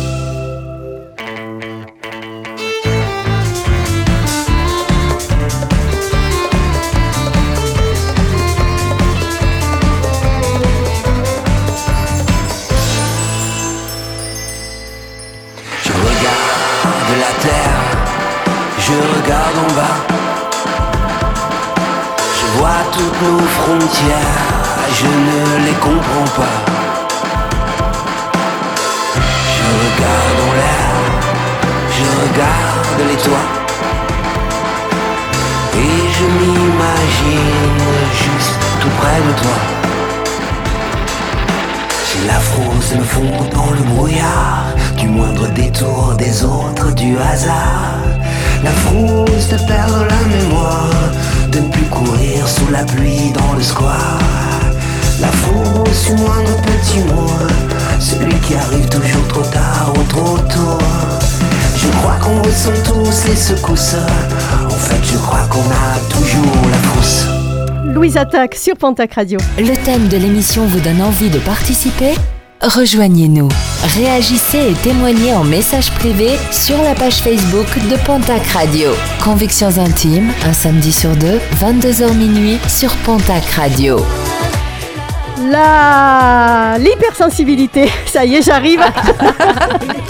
Tes émotions Avec. prennent le dessus, François. Ah ouais, là, moi je, je suis complètement envahie là. Xavier, salut, ça va bien Toujours Très bien, salut, Tu ça va arrêté de pleurer? Mais ouais, très bien. Alex, Oui, super, très bien. Julien, Bonsoir. bonsoir. Adeline Oui. Ah, ah, Moi, c'est Nadège. Oui, je vais bien. Mingolé, non, alors ça c'est pas l'hypersensibilité, c'est Alzheimer. Donc, je vais laisser la parole. Attends, on a quand même, on, on l'a pas dit, on a Joao Ah, avec mais nous. oui, mais oui, je Bonsoir à tous. euh, a- On a Betty. Et on a Betty dans le public. Betty et, Bonsoir. et Guillaume. Un autre Guillaume, bonsoir. Bonsoir. Wow, la voix. Désolée, je vous ai Il j'ai va faire pas de la radio, oui. Ah oui, il devrait faire de la radio. Je, je n'ai je n'ai pas parlé de vous tout à l'heure, j'en suis navrée, je vous prie de bien Ça, vouloir m'en excuser. c'est parce qu'elle y parce voit plus que- rien. Voilà, j'ai pas nettoyé mes, j'ai nettoyé mes lunettes avec du jambon et c'est pas terrible. Du jambon. L'image. Je vais, Pourquoi du jambon? Non mais, Euh, parce qu'il y en avait sur le comptoir. non non, c'est pas, Non, c'est Alzheimer. Non c'est- ma nièce qui dit ça. Voilà. D'accord, on l'embrasse. Et elle me fait rire. Voilà, donc bisous Marianne. Euh, parole d'hypersensible. Moi, je vais laisser la parole à Adeline. Oui. Quel alors, est le ressenti des hypersensibles? Nous l'avons évoqué pour déterminer qu'une personne est hypersensible. Il y a plusieurs faits, attitudes ou réactions qui peuvent nous faire penser à l'hypersensibilité. Donc, qui mieux qu'une personne hypersensible pour vous parler de l'hypersensibilité? L'hypersensible, c'est un enfant qui observe, qui observe beaucoup, se sent différent, bizarre, sans savoir pourquoi. Les autres nous renvoient l'image d'un enfant timide. En d'autres mots, pour lui, c'est comme jouer au jeune Tarzan. Rester caché dans l'ombre pour observer les félins de la forêt, oups, pardon, les autres enfants, se battre entre eux pour manger les premiers morceaux du butin. On grandit en pensant être fragile, on, aimerait penser moins, être comme les autres, faire moins attention aux détails. On essaie d'être différent de ce que l'on est vraiment, de lutter contre notre nature, ou on se demande ce qui ne va pas chez nous. En devenant adulte, on comprend qu'on ne fonctionne pas comme les autres et on apprend à s'adapter. Ça revient à se retrouver dans une partie de Final Fantasy où moi personnellement, je fais évoluer mon personnage et puis c'est le moment de passer au niveau supérieur pour enfin être quelqu'un d'autre et gagner la partie. Bon, moi clairement, vu que je mélange le rond, du carré, de la croix sur la manette, j'ai du mal à passer au niveau supérieur. Passer sur PC, c'est possible. Nos émotions sont très développées et nous poussent à surréagir.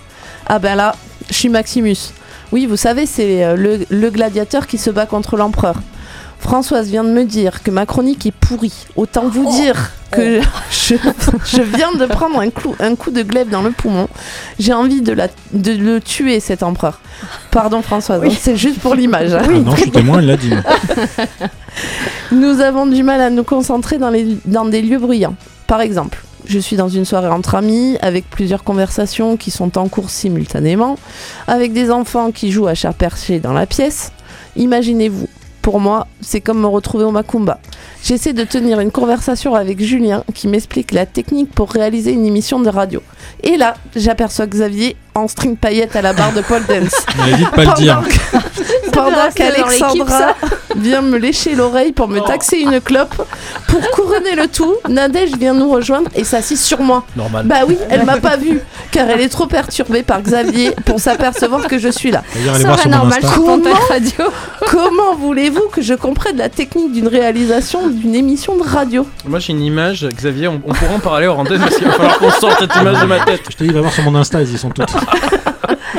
Être hypersensible, c'est aussi avoir du mal à regarder un film d'horreur ou ne pas se mettre à la place d'un héros- télévisuel.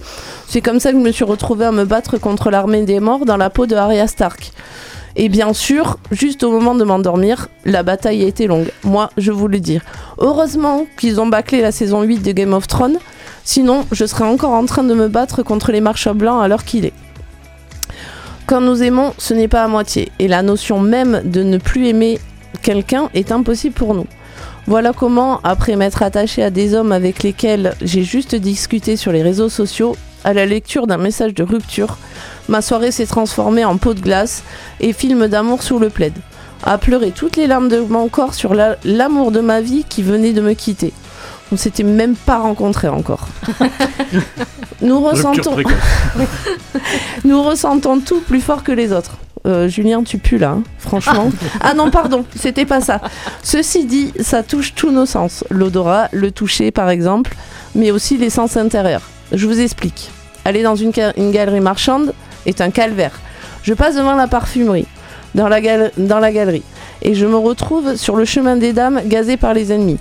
Ou encore, sous les lumières de cette même galerie, je suis comme dans le désert écrasé par le soleil. Quant à mes sens intérieurs, je suis comme une éponge, quelqu'un de stressé ou énervé à côté de moi, et hop, c'est moi qui le suis. Je suis un vrai détraqueur, moi. J'aspire les sentiments, sauf que c'est mo- moi que cela touche. Vous comprenez pourquoi Sirius Black a réussi à s'échapper d'Azkaban pour rejoindre Harry Potter. Le côté positif, c'est que cela marche aussi pour les, les sentiments de joie d'une personne quand elle est à côté de moi. Xavier me dira que je suis quelqu'un. euh, Xavier me dira dans quelques minutes que je suis trop sensible. Bon, ok. J'avoue, j'ai un peu extrapolé, mais pas tant que ça. Je fais partie des gens qui se sentent être un extraterrestre. Et parole d'hy- d'hypersensible, le monde autour de nous est un monde dans lequel il est compliqué d'évoluer dans tous les sens du domaine. Allez, j'arrête. Après m'être livré à ce point, ça fait beaucoup trop d'émotions pour moi. Je m'en vais pleurer. Oh, merci Adeline, merci beaucoup. Ben, c'était, c'était super. On va écouter The Velvet Underground. Ah non, Julien, Bon, c'est trop- c'est c'est trop juste, mais on, trop on va just. débriefer deux minutes quand Ah ben même. oui, on va débriefer, oui. On, on va débriefer quand même deux minutes avec Adeline. Ah c'est ben vrai oui, que c'est très- tout ce que tu as écrit, c'est vraiment des choses que tu Ah oui, c'est oui, très très personnel. hein. Ah, mais c'est très personnel. Donc et, euh, si tu vas à- au Méridien, euh, que tu passes devant une parfumerie, que t'as trois mecs qui tirent la gueule devant la, perfu- la parfumerie, Je c'est tu meurs, ouais, on est Ah, je d'accord. meurs, je, je, je l'évite, je, ça me donne mal à la tête, donne envie de vomir, etc. Les lumières de- du magasin, c'est euh, en temps limité. Au bout d'un moment, j'ai l'impression d'avoir un, mon poids qui est décuplé et ça tombe de- du plafond en fait. Ah ouais, c'est incroyable. Hein Oui, Moi, j'ai un truc qui me choque. T'as vraiment regardé autant de séries? Il y en a pas beaucoup. euh, je ne joue pas aux jeux vidéo. Il a fallu que je cherche le jeu vidéo en question. J'en ai regardé quelques-unes. ouais. Non mais c'est incroyable. Nadège, ça, ça fait partie des choses que... Tu, tu te définis comment euh, Hypersensible, Nadège? Euh, oui. Oui. Oui, Tu oui. te retrouves dans la chronique de A2 Alors, euh, dans une partie de la chronique, euh, après au niveau des odeurs et des lumières, non, mais par rapport aux gens et à ressentir et vivre ce que vivent les gens à côté de moi, oui. Euh, par contre, ce qui est top, c'est qu'effectivement, pour la joie, ça marche aussi. Il n'y a pas que pour la colère et la tristesse. Donc, euh, Oui, que ce toutes les positif- émotions sont Que décuplées. ce en soit fait. positif ou négatif, voilà, Ah tout ouais. est décuplé, c'est ça. Voilà. Donc pour le positif, il n'y a rien à dire, au contraire, et on profite. Et tout ce qui est négatif, effectivement, euh, il faut essayer de le rendre positif, c'est cela. C'est ça, Hein, c'est que un peu ça. hein. On peut Voilà. ne pas comprendre nos excès de joie comme on ne comprend pas nos excès de colère. hein.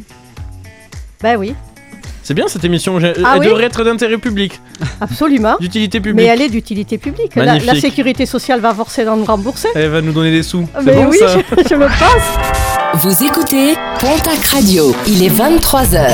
Jamais une radio ne vous a offert autant. Vous avez une confession à nous faire? Nous, on a des convictions à partager. Un samedi sur deux, les chroniqueurs de Convictions Intimes papotent avec vous en toute intimité.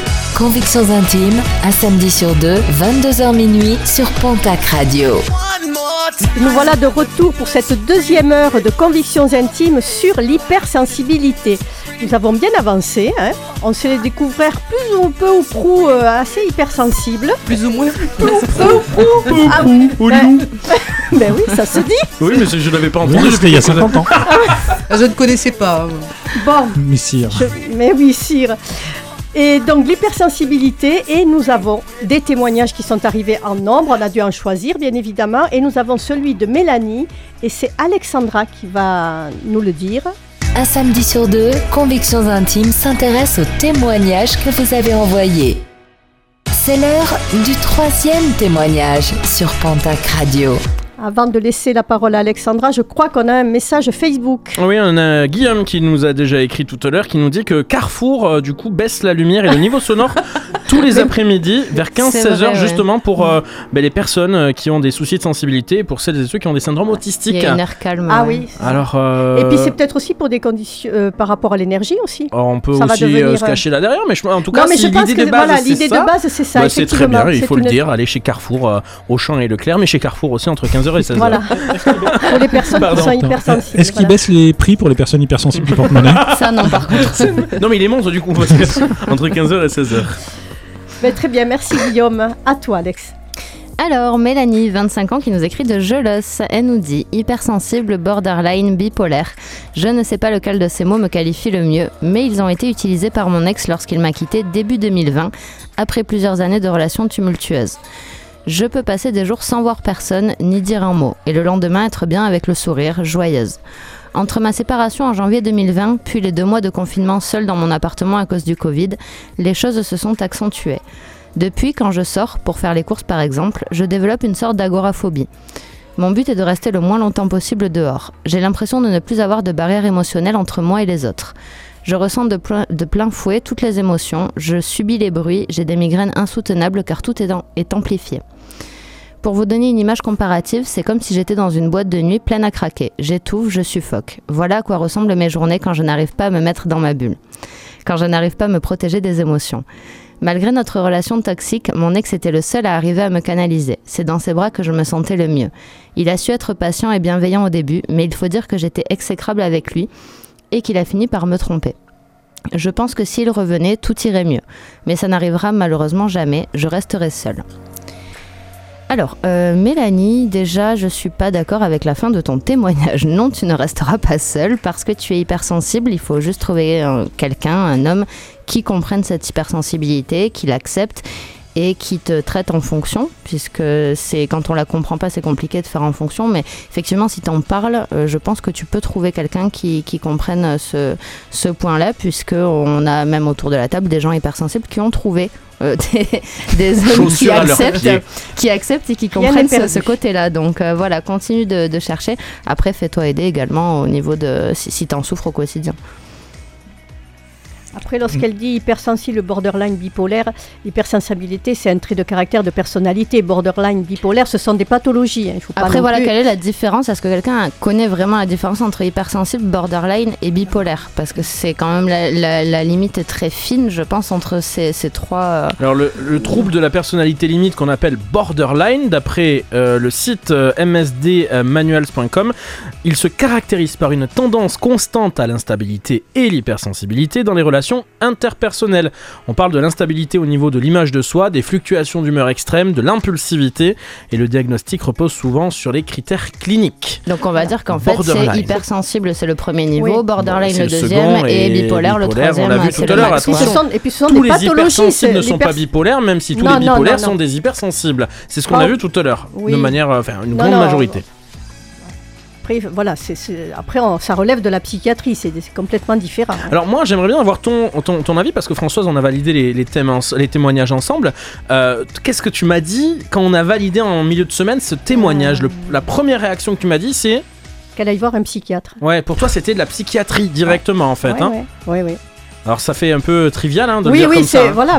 Enfin, tout à l'heure, on avait le- euh, notre témoignage. euh, comment elle s'appelait déjà Je ne me souviens Elisa. plus. Elisa, oui, notre première Euh, auditrice. on lui disait de consulter effectivement et peut-être que ben, pour, pour Mélanie ben, c'est un peu dans, dans cette gamme là il ne faut pas qu'elle reste dans cette, dans cette situation où elle s'enferme hein, elle s'enferme Après, pardon, Oui, Ouais, et- elle a vécu, comme tout le monde, euh, Oui, le le- Covid oui. et euh, ça a fait enfin, deux mois enfermé chez soi pour tout le monde. Juste au moment de sa séparation en c'est- plus. C'est hyper marquant, donc Ouais. effectivement, je pense qu'il faut qu'elle que se la- fasse aider, mais il faut qu'elle se laisse aussi du temps parce que ça marque plus quelques années de quelque chose qui est à peu près euh, oui euh, normalisé normalisé plutôt que quelque chose qui est hyper violent pendant deux mois, c'est en condensé. Mais qu'est-ce qui s'est passé dans sa tête à ce moment-là Elle était seule. Est-ce qu'elle a trouvé comme d'autres euh, moyens d'aller euh, vers des gens qui pouvaient, euh, par Ouais. téléphone, en visio et tout ça? Beaucoup ont trouvé ça, mais d'autres se sont retrouvés tout seuls, tout seuls, a priori. C'est ce qui lui est arrivé. Et donc, il faut peut-être qu'elle se laisse aussi un peu de temps. c'est vrai que cette- cet épisode pandémique a fait que la psychiatrie a vu arriver beaucoup de personnes euh, qui, ont vraiment euh, complètement euh, ben, déplombé au moment de cette, enfin, pendant cette, euh, ces événements-là, enfin, pendant, pendant Ah. cette période qui a été dure pour tout le monde. hein. Après, Alors- devrait euh, peut-être, euh, enfin en tout cas au niveau des migraines et tout ça, euh, Ouais. aller consulter un neurologue. Ça peut paraître Ouais. extrême, mais mine de rien, on propose des traitements pour les migraines, etc. Voir si c'est vraiment à cause de, de cette pathologie euh, due au confinement, etc. Ou s'il y a vraiment un problème sous-jacent euh, derrière, en oui, fait. oui, oui, bien sûr. Parce que les migraines, ça peut être euh, un signe d'autre chose derrière. Donc, Ouais. qu'elle aille peut-être consulter un neurologue. Moi, la question que je me pose, c'est est-ce que c'est euh, normal ah, je- Ce mot, il va peut-être pas vous plaire, Ouais. mais est-ce que c'est sain Est-ce que c'est normal que, euh, au contact d'une seule personne, on puisse se sentir vraiment euh, canalisé parfaitement dans, dans, dans Ah oui. l'axe, et que dès que cette personne-là sort de notre Ah vie, oui, oui. on perd tous nos repères Est-ce que du coup, c'est normal? Ma question, est-ce que c'est normal que tout repose sur une seule personne Moi, je trouve pas Mais- ça normal. moi, Tout euh, ne repose voilà, pas euh, dessus. Tout bah, ne a repose priori, pas- a priori, je cite, pour, pour illustrer mon, m- ma question, malgré notre relation toxique, mon ex était le seul à arriver me à me canaliser, c'était dans ses bras que je me sentais le mieux, Euh, et je pense que s'il revenait, tout irait mieux. Donc, moi, ce que je perçois à travers cette partie du témoignage, c'est mon ex, c'était un peu ma bouée de sauvetage. Depuis qu'il n'est plus là, rien ne va, mais s'il revenait, ça irait mieux. Pas Je- ouais, comprends la même chose. ouais. Moi, ce qui, ce qui me paraît évident, c'est qu'ils ont passé plusieurs années ensemble, donc il la connaît très bien, donc bah, tu t'apprivoises, tu sais euh, voilà, quel mot dire, même, sans être hypersensible, je veux dire, euh, tout- chacun connaît son conjoint et sait dire ce qu'il faut pour la calmer. Euh, ouais, mais toi, elle dure pas plus d'une d'une nuit, donc. euh, encore un quart de nuit. Hein. mais, euh, mais effectivement, après, plus, moche. après plusieurs années, c'est normal qu'il sache la, la calmer, en fait, et, et inversement, je pense. Donc, euh, et vu que c'est la dernière personne avec qui elle a été, qui est capable, qui lui a donné autant d'attention pendant autant d'années, c'était la personne la plus proche. 24 heures Malgré une sur 24. relation toxique et Malgré- tumultueuse, comme elle Voilà, le dit. après, toxique, c'est un peu employé, Oui, dans, c'est- dans- c'est un peu. euh, on on l'entend tout le temps Ouais. maintenant. Donc, euh, est-ce que c'est C'est vrai, est-ce que c'est vrai ou pas Comme le euh, pervers narcissique. Non mais c'est C'est c'est ça, ça. aujourd- aujourd'hui tu as des termes, ils sont à la mode en fait. Donc euh, Ouais. bon, toxique ou pas, bref, ils ont passé plusieurs années ensemble et c'est normal Et c'est ça, c'est son repère quand tu quittes quelqu'un avec qui tu as passé des années, c'est normal que ça soit ton repère en fait. T'as personne d'autre qui a rempli ce rôle, donc vers qui tu veux te tourner Tes parents, c'est pas la même relation. Tes amis, c'est pas la même relation. C'est la seule personne qui t'a écouté pendant des Bah, années. surtout que là, ça tombe vraiment mal. Ils se sont Voilà, c'est quittés. Et mais que Il y a eu- c'est derrière, normal, et, hein. et Non, bam, mais- le Covid. Oui, Et enfin, c'est- dis- et c'est- voilà, c'est ça. Elle a C'est eu coup sur coup des événements C'est qui ça. sont traumatisants, donc il est légitime qu'elle soit déstabilisée. Ça, c'est. c'est un- Après qu'elle perd pas espoir, Ah euh, ben comme non, disait non, Alex, Elle, va, elle va absolument pas rester seule. Il faut. Tinder, euh, mythique, adopte. C'est peut-être pas la meilleure solution. Non, je suis hein. d'accord avec Alex. C'est pas la meilleure solution. Essaye de trouver quelqu'un par un autre biais, Mélanie. Non, essaye déjà d'être bien Non, soi-même, toute seule, avant de vouloir. Ah, parce que le problème, c'est que là, déjà, elle aurait bien envie que son ex y revienne. ouais. Donc déjà, juste je, pour rebondir Mais à ça, cette... non, euh, qu'elle voilà, arrête, euh, avant de ça. vouloir trouver quelqu'un, euh, fais le deuil de cette relation. Sinon, tu vas chercher dans ton nouveau partenaire ce qui était ton ex et ta, ta relation, ta nouvelle relation, elle est vouée à l'échec alors qu'elle a pas commencé. repetita. J'ai une trop belle métaphore. Oh merde. Ah, dis-nous, dis-nous. Cherche pas une bouée, apprends à nager. Pierre. Oh putain, je me kiffe. Je vais me le faire tatouer. Attends, je vais la noter. En ça. lettres chinoises. Oui, sauf qu'en lettres chinoises, ça voudra dire c'est la recette du nem. non, non, mais effectivement, parce qu'elle, ce qu'elle cherche, c'est une bouée à laquelle se raccrocher. Oui. Et Ouais. le, le fait d'apprendre à vivre seule et de s'accepter comme elle est, c'est apprendre à nager en fait. J'ai vu dans ce, cette préparation des- d'émissions que les hypersensibles, et on l'a vu depuis tout à l'heure, hein, ils vivent à fond leurs émotions. Donc ils sont toujours dans cette, euh, ce ressenti très décuplé de tous les sentiments, qu'il s'agisse euh, ben, d'un moment ou euh, négatif, de, tristesse ou de l'amour. Ouais. L'amour aussi, moi je peux comprendre, hein, pour avoir été aussi avec quelqu'un qui avait euh, une hypersensibilité euh, assez forte, c'est compliqué à suivre. Euh, elle le dit, euh, notre auditrice qui s'appelle Mélanie, dans son témoignage, elle a dit euh, Mon ex, et il était patient et bienveillant au début, mais il faut dire que j'étais exécrable avec lui et qu'il a fini bon, par me tromper. Mm. Ah, ça, c'est encore une autre partie du témoignage. Ce que je veux juste dire, c'est, c'est je comprends aussi le compagnon, le partenaire qui lui ne vit pas l'hypersensibilité, qui essaye de suivre mais qui a du mal au quotidien à subir tout l'excès. L'excès d'amour. Aujourd'hui, tu m'aimes, tout va bien, je suis dans une bonne journée. Il faut vraiment que je te suive dans cet excès d'amour. Et demain, il va falloir que je te suive dans cet excès de broyer du noir. Je ne suis pas bien, tout va mal. Euh, L'hypersensible a beaucoup de mal à différencier euh, le verre à moitié vide du verre à moitié plein. C'est compliqué à suivre hein, pour un partenaire. Je sais pas si ici vous avez déjà vécu avec quelqu'un qui était hypersensible. Moi, je sais que j'ai pas tenu plus d'un an. C'est déjà pas mal. Moi, j'ai vécu- Ouais. j'ai tenu trois ans, mais c'est hyper compliqué parce qu'effectivement, tu es toujours en fluctuation à te dire bon, ce matin, je me lève, comment ça va être? Est-ce qu'il va être de bonne souvent. humeur? T'as Est-ce souvent que- des disputes, et souvent puis c'est des. tout dans les extrêmes Ouais, en fait. que les ce soit les disputes claquent, ou comme euh. tu disais, c'est les moments de joie comme les moments de dispute, etc. C'est tout dans les extrêmes et c'est hyper compliqué à gérer au quotidien. Ça a des avantages. Certaines fois, oui, mais pas tout le temps. Après, moi, je pense que Mélanie, pour elle, c'est vrai que la séparation plus le Covid a fait qu'elle est déstabilisée complètement. Il faut qu'elle se fasse aider. Ça, moi, j'en suis. euh, voilà. C'est Ça- ça relève pas forcément de la psychiatrie. C'est vrai, là, je- quand je relis, je me dis, euh, c'est vrai, dans- quand on avait travaillé ça, je- le- Ah, c'est le premier truc que tu m'as Ouais, dit. ouais. hein, était à la Et rédac là, et en tu m'as dit ah ouais non ça il faut Et là, moi, aille, je pense effectivement, on peut être, désta- on l'a été, on l'a été déstabilisé par euh, par la, la session Covid là pendant près de deux ans. Euh, donc euh, ça arrive, c'est normal, c'est normal, et il faut qu'elle se fasse aider. Moi, j'en suis persuadée. Et effectivement, d'abord tout ce qui est physiologique, on va dire. Par rapport, à, par rapport à ses migraines, ça peut être autre chose. Et après, effectivement, voir un psycho. Euh, Non, en fait, c'est comme euh, le premier témoignage avec Elisa. Elle, elle a certainement en elle cette hypersensibilité avec forcément des émotions qui sont décuplées comparées à d'autres personnes. Mm. Mais elle, vient, elle a vécu quelque chose qui décuple, qui exerce, exasperbe tous ses sentiments. Exacerbe. Exacerbe, oui. qui rend plus fort. Ah, c'est exaspérant. C'est Voilà. exaspérant.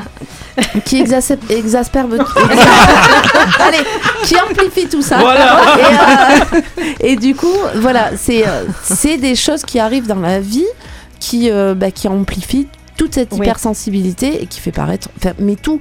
Moi, quand elle dit. euh, euh, je j'ai mal à la tête euh, quand je suis dehors, bah, je comprends ça en fait. Mhm. C'est ce que j'expliquais dans la chronique. Oui, tout à fait. c'est euh, il y a certaines situations ça donne mal à la tête sauf qu'avant avant ce qui lui est enfin avant euh, sa rupture le covid ça lui arrivait pas. Maintenant comme c'est décuplé ben elle, elle a ce genre de de ressenti. Et peut-être qu'effectivement elle devrait commencer par consulter pour s'apaiser et voir ce qui vient derrière. Xavier Est-ce qu'elle est pas juste en mode euh, rupture, je suis dégoûté, j'ai envie d'être dans ma bulle, laissez-moi tranquille, euh, je veux voir personne.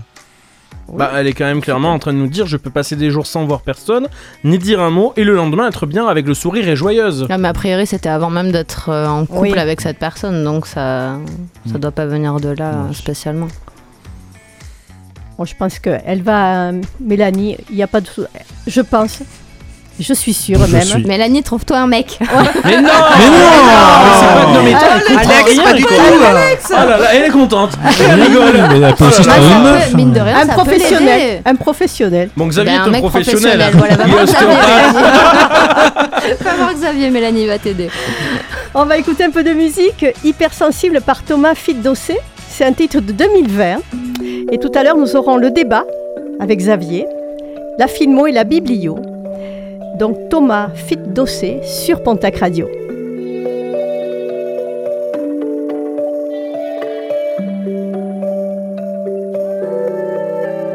Et si t'as déconné, mon épaule c'est pas la bonne. Frérot, je suis désolé, en ce moment c'est pas la forme. À tout vouloir contrôler, eh ben je contrôle plus personne. J'ai le cœur qui fait exoner, donc je me retrouve hyper seul. Parachute, sans filet, sans sécu, sans gilet, rien prévu, sans regret, j'ai tout vu, rien fait. Tout bu en effet pour tenter d'oublier ce que je sais pas pardonner, ce que la vie m'a fait. Dans tes yeux, je peux voir comme un effet miroir, et comme si ton histoire, moi je l'écrivais. Drôle de super pouvoir, ton regard en dit long, ça peut décevoir quand ma bouche parle vrai. Oh, laisse tomber, moi, mon cœur en témoigne. Je suis dans un drôle d'état, va falloir que je m'éloigne. Va falloir que je m'épargne, va falloir que je désarme. Mon Dieu, répondez-moi. Faudrait que je me pardonne à chaque fois que je déconne.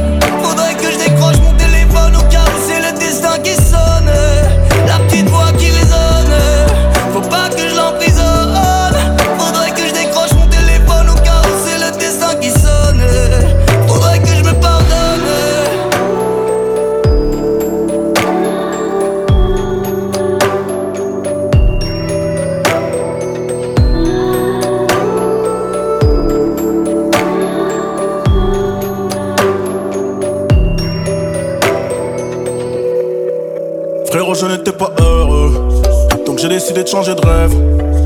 Parce que les soldats valeureux n'aiment pas trop demander de l'aide. Ici, bas pas de place pour les peureux. Alors j'ai fermé les deux yeux. Comme ça, j'ai pas vu que c'était dangereux. Quand j'ai foncé la tête baissée vers ces messieurs. Mais ces messieurs me disent de faire un petit mix d'oxo et de tease. Afin que nos espérances de vie se réduisent. Je vais m'isoler jusqu'à ce que mes vivres s'épuisent. Fait qu'en c'est les autres, nique sa mère les hommes. J'ai commis des fautes, faudrait que je me pardonne, donne, donne. Yeah. Oh, laisse tomber, moi, que mon cœur en témoigne. Je suis dans un drôle d'état, va falloir que je m'éloigne, va falloir que je m'épargne, va falloir que je désarme. Mon Dieu, répondez-moi. Faudrait que je me pardonne à chaque fois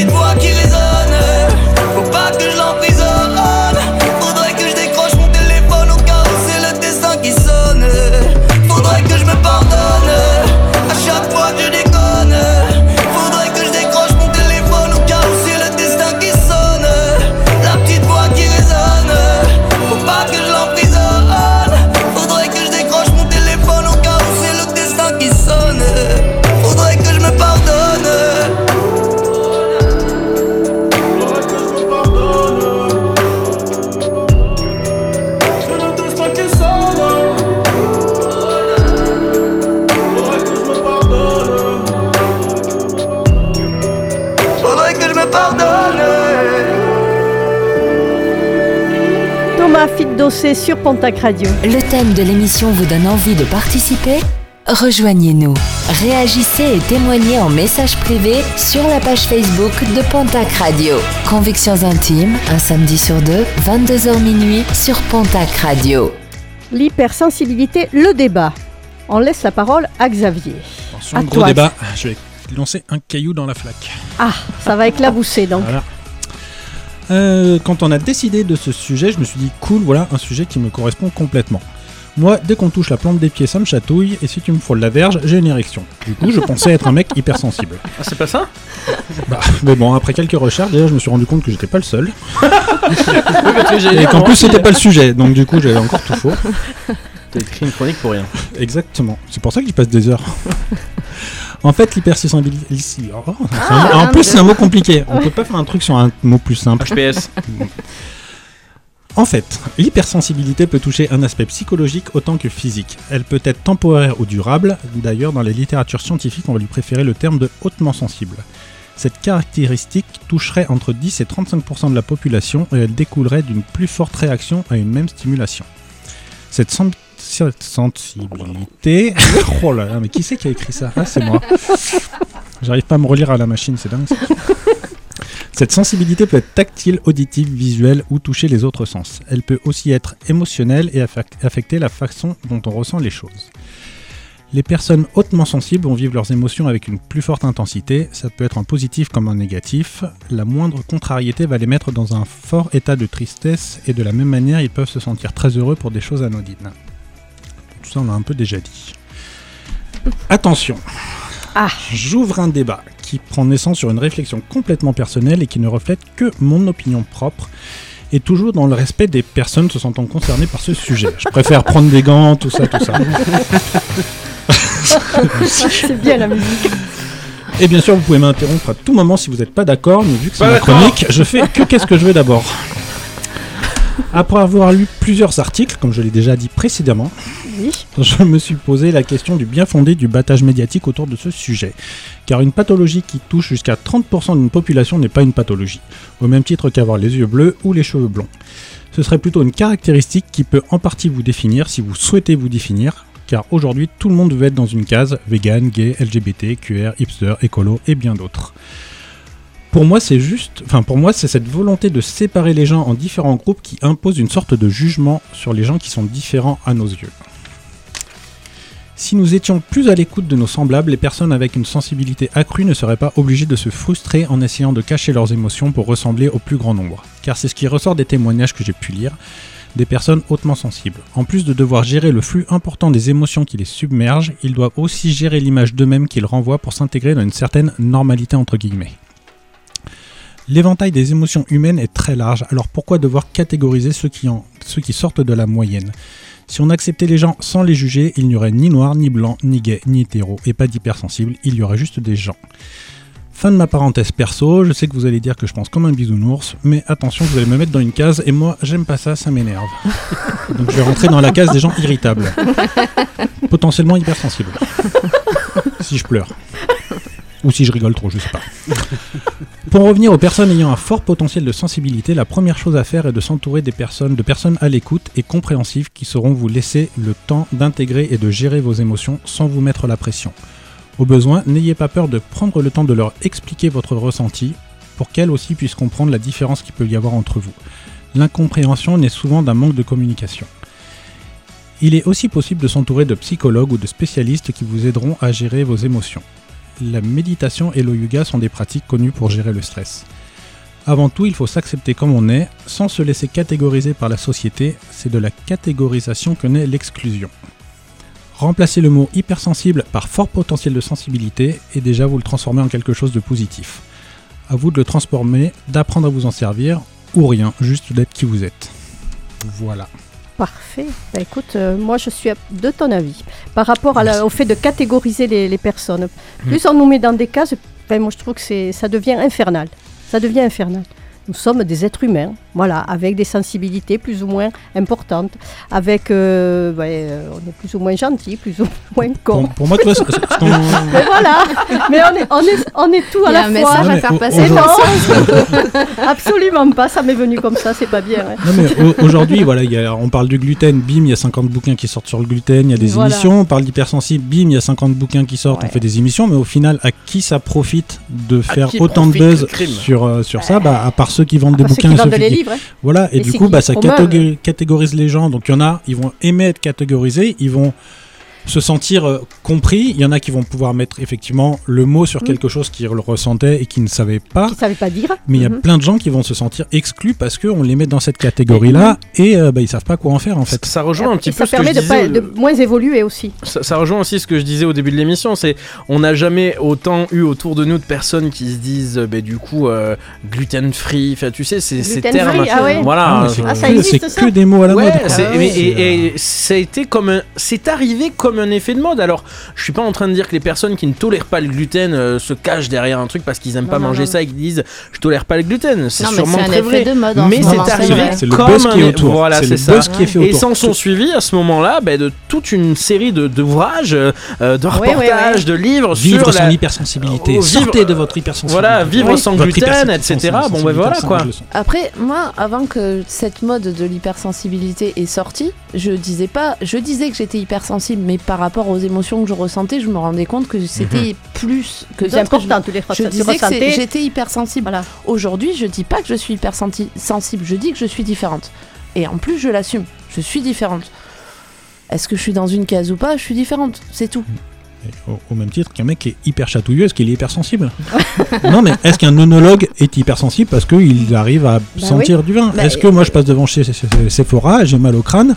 Est-ce que je suis hypersensible? Non, j'ai juste mal au crâne quand je passe devant Il Sephora. s'énerve, il tape Il sur la Mais oui, non, mais je tape, ça m'énerve ça de catégoriser les gens là. Quand je passe devant chez Sephora, ça Mais- Et je suis, et je une suis pas quand j'y rentre, quand j'y Ah non, rentre, mais j'ai moi, j'y rentre pas, je peux pas. Ah non, non, mais c'est horrible. hein. Ah, Et, non je suis pas la hypersensible. c'est- Mais juste que La effectivement, musique. musique, ah, c'est Ah horrible. hein. Tu rentres, tu ressors, t'as envie de gerber. Si t'as mal au crâne à cause de la lumière, c'est peut-être juste que t'as besoin de lunettes, c'est tout. Ouais, non, non, mais à un moment, enfin, on veut, on veut toujours trouver des trucs et alors que des fois la réponse elle est juste simple. Hein. T'es juste comme est c'est comme tout. ça. Quoi. Mais voilà, non, mais c'est tout. Faut Du pas aller coup, Aline va t'acheter des lunettes, des bouchons d'oreilles, arrête de nous faire chier. Arrête, arrête de respirer devant Sephora. Bougrement intelligent. Alors ça, c'est très tordu, mais bougrement intelligent. On par- Tu parlais de livres, ben on va en parler de livres et de films sur le sujet. Transition Le sujet vous intéresse et vous voulez aller plus loin Entrez dans la bibliothèque de Convictions Intimes, un samedi sur deux, 22h minuit sur Pontac Radio. Alors effectivement, il y a des livres sur l'hypersensibilité. Non Ne rentre pas dans ce jeu.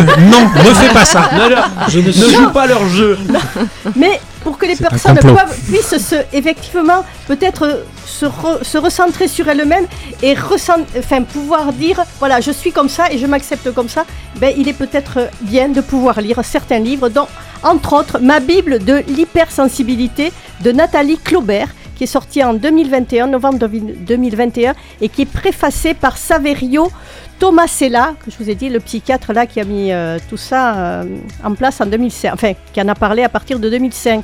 Donc c'est, elle propose des clés de compréhension et de solutions pour accepter votre sensibilité élevée et faire une ressource et trouver votre place parmi les autres. Bon, ça peut être sympa ça. Euh, Il y a des tests, des exercices, des ressources, des clés, voilà. Attention, cœur fragile, les hypersensibles et l'amour. Ça, c'est Saverio euh, Tomasella. Peut-être un italien, ça. Ce psy écrit merveilleusement. Non, mais c'est gratuit. Merci la gueuse.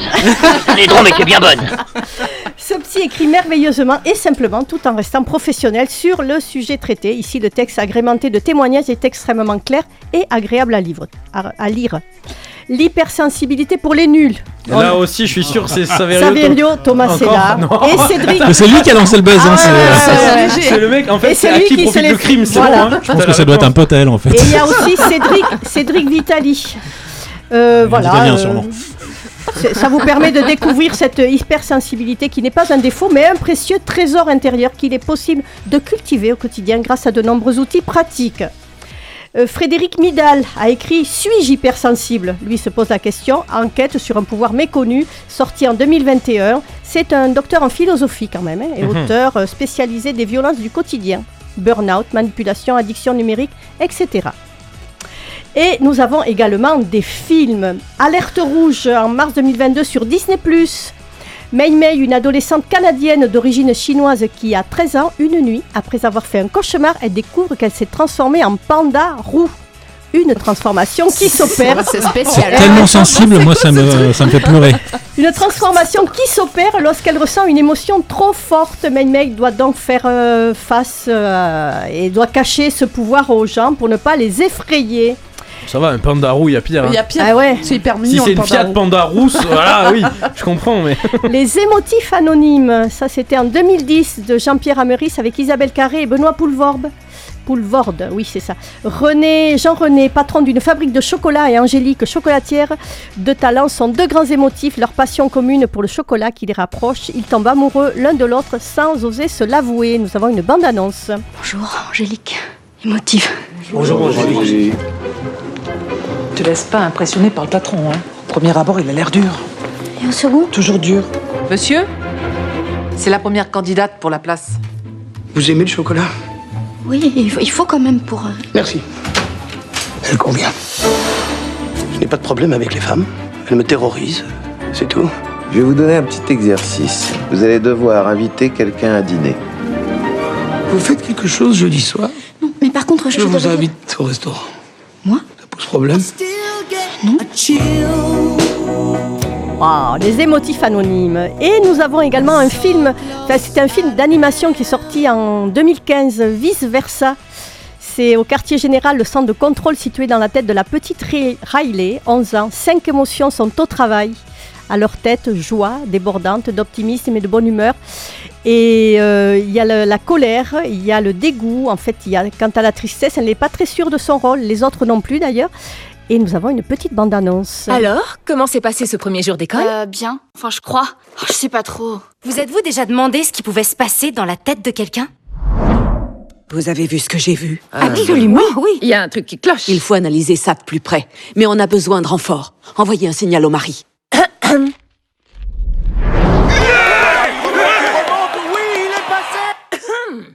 Oh là, elle nous regarde. Qu'est-ce qu'elle a dit?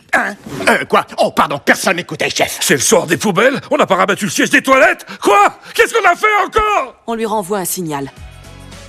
Voilà, vice versa. Je crois que vous avez tous vu ce petit film d'animation qui est super Moi, je l'ai pas vu, intéressant. mais j'ai envie de le Et il voir. faut Il est le- super, mais franchement, je j'ai vais le adoré. regarder.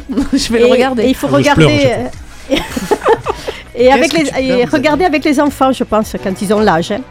Nous allons écouter Queen, The Show Must Go On, un titre de 1991. Et ensuite, nous aurons le témoignage de Catherine et de Patricia. Queen sur Pontac Radio.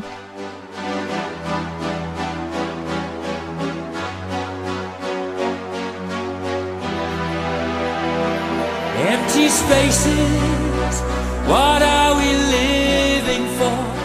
Abandoned places, guess we know the score. On and on, does anybody know what we are looking for? Another hero, another mindless crime behind the curtain in the pantomime.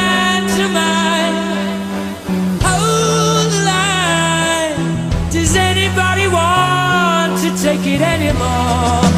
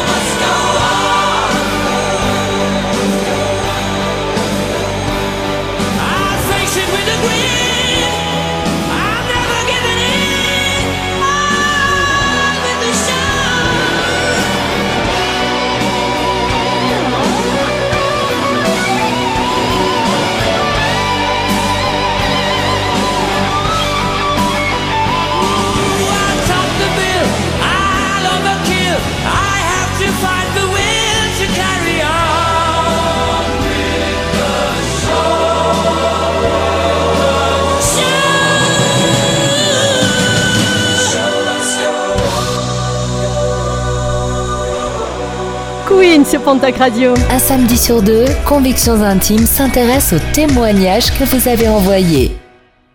Découvrez le quatrième témoignage sur Pontac Radio. Le show continue avec Xavier, avec Alex, avec Julien, avec Cadeline et avec Nadège. On parle toujours d'hypersensibilité. On est très gay là. On a arrêté de pleurer. Heureux, Parle heureux, pour toi, François, on est heureux, mais gay. Mais, mais si tu es Je veux gay, absolument nous mettre dans une case, voilà. et si tu es gay, Ridon, euh, il y a longtemps que je l'avais pas faite, donc. tu es guéridon. Ok, Ah, bah écoute. euh, Oh, Oui, écoute. bon, on en a eu une belle hein, juste avant, donc euh, c'est bon. hein. ouais. Qu'est-ce qui se passe? Qu'est-ce qui se passe? Eh ben, On va parler du témoignage de Catherine et c'est Nadège. hein. Ben oui. Carrément, pourquoi? ouais. Faut que j'embraye là. Donc, Alors, du coup, à je toi, vais lire Nadège. le témoignage De de, Catherine. Catherine, 71 ans, à Pau. Je suis sur le point de quitter mon mari après 40 ans de mariage. Âgé de 77 ans, il refuse d'admettre son hypersensibilité. Nom- de nombreux traumatismes liés à son enfance sont notamment dans ses bagages. Il devient de plus en plus difficile. Reproches incessants et souvent incompréhensibles, critiques, jugements négatifs sur moi et nos enfants, petits-enfants. Par ailleurs, il a un besoin permanent de reconnaissance. Cela a toujours été plus ou moins ainsi, mais cette sensation a été décuplée depuis que nous sommes tous deux en retraite, soit environ 6 ans. Étant dans le déni complet, le dialogue à ce sujet est complètement impossible et provoque des disputes assez violentes verbalement. Lors de ces disputes, mon mari part plusieurs heures de la maison pour s'isoler dans son atelier de peinture au fond du jardin. Il peut y passer des heures, rentrer au milieu de la nuit. J'ai toujours respecté son échappatoire. Son indécision quotidienne est de plus en plus difficile à gérer pour moi. Les visites de nos enfants sont de plus en plus rares. Ma fille m'a confié récemment que son père lui faisait de la peine lorsqu'il se mettait à pleurer lorsqu'il repartait après un repas de famille. Comme je le disais, je suis sur le point de le quitter. La conversation est devenue impossible. Il refuse de se faire aider, estimant qu'il ne changerait pas à quelques années de la fin de sa vie. Moi j'aspire à des années légères et sereines qu'il n'est pas dans la capacité de m'offrir. Qu'est-ce que je dirais à Catherine Euh, La première chose que je voudrais dire, c'est que son époux, s'il est dans le déni, c'est qu'il y a une raison. Et on ne peut pas sortir les gens du déni.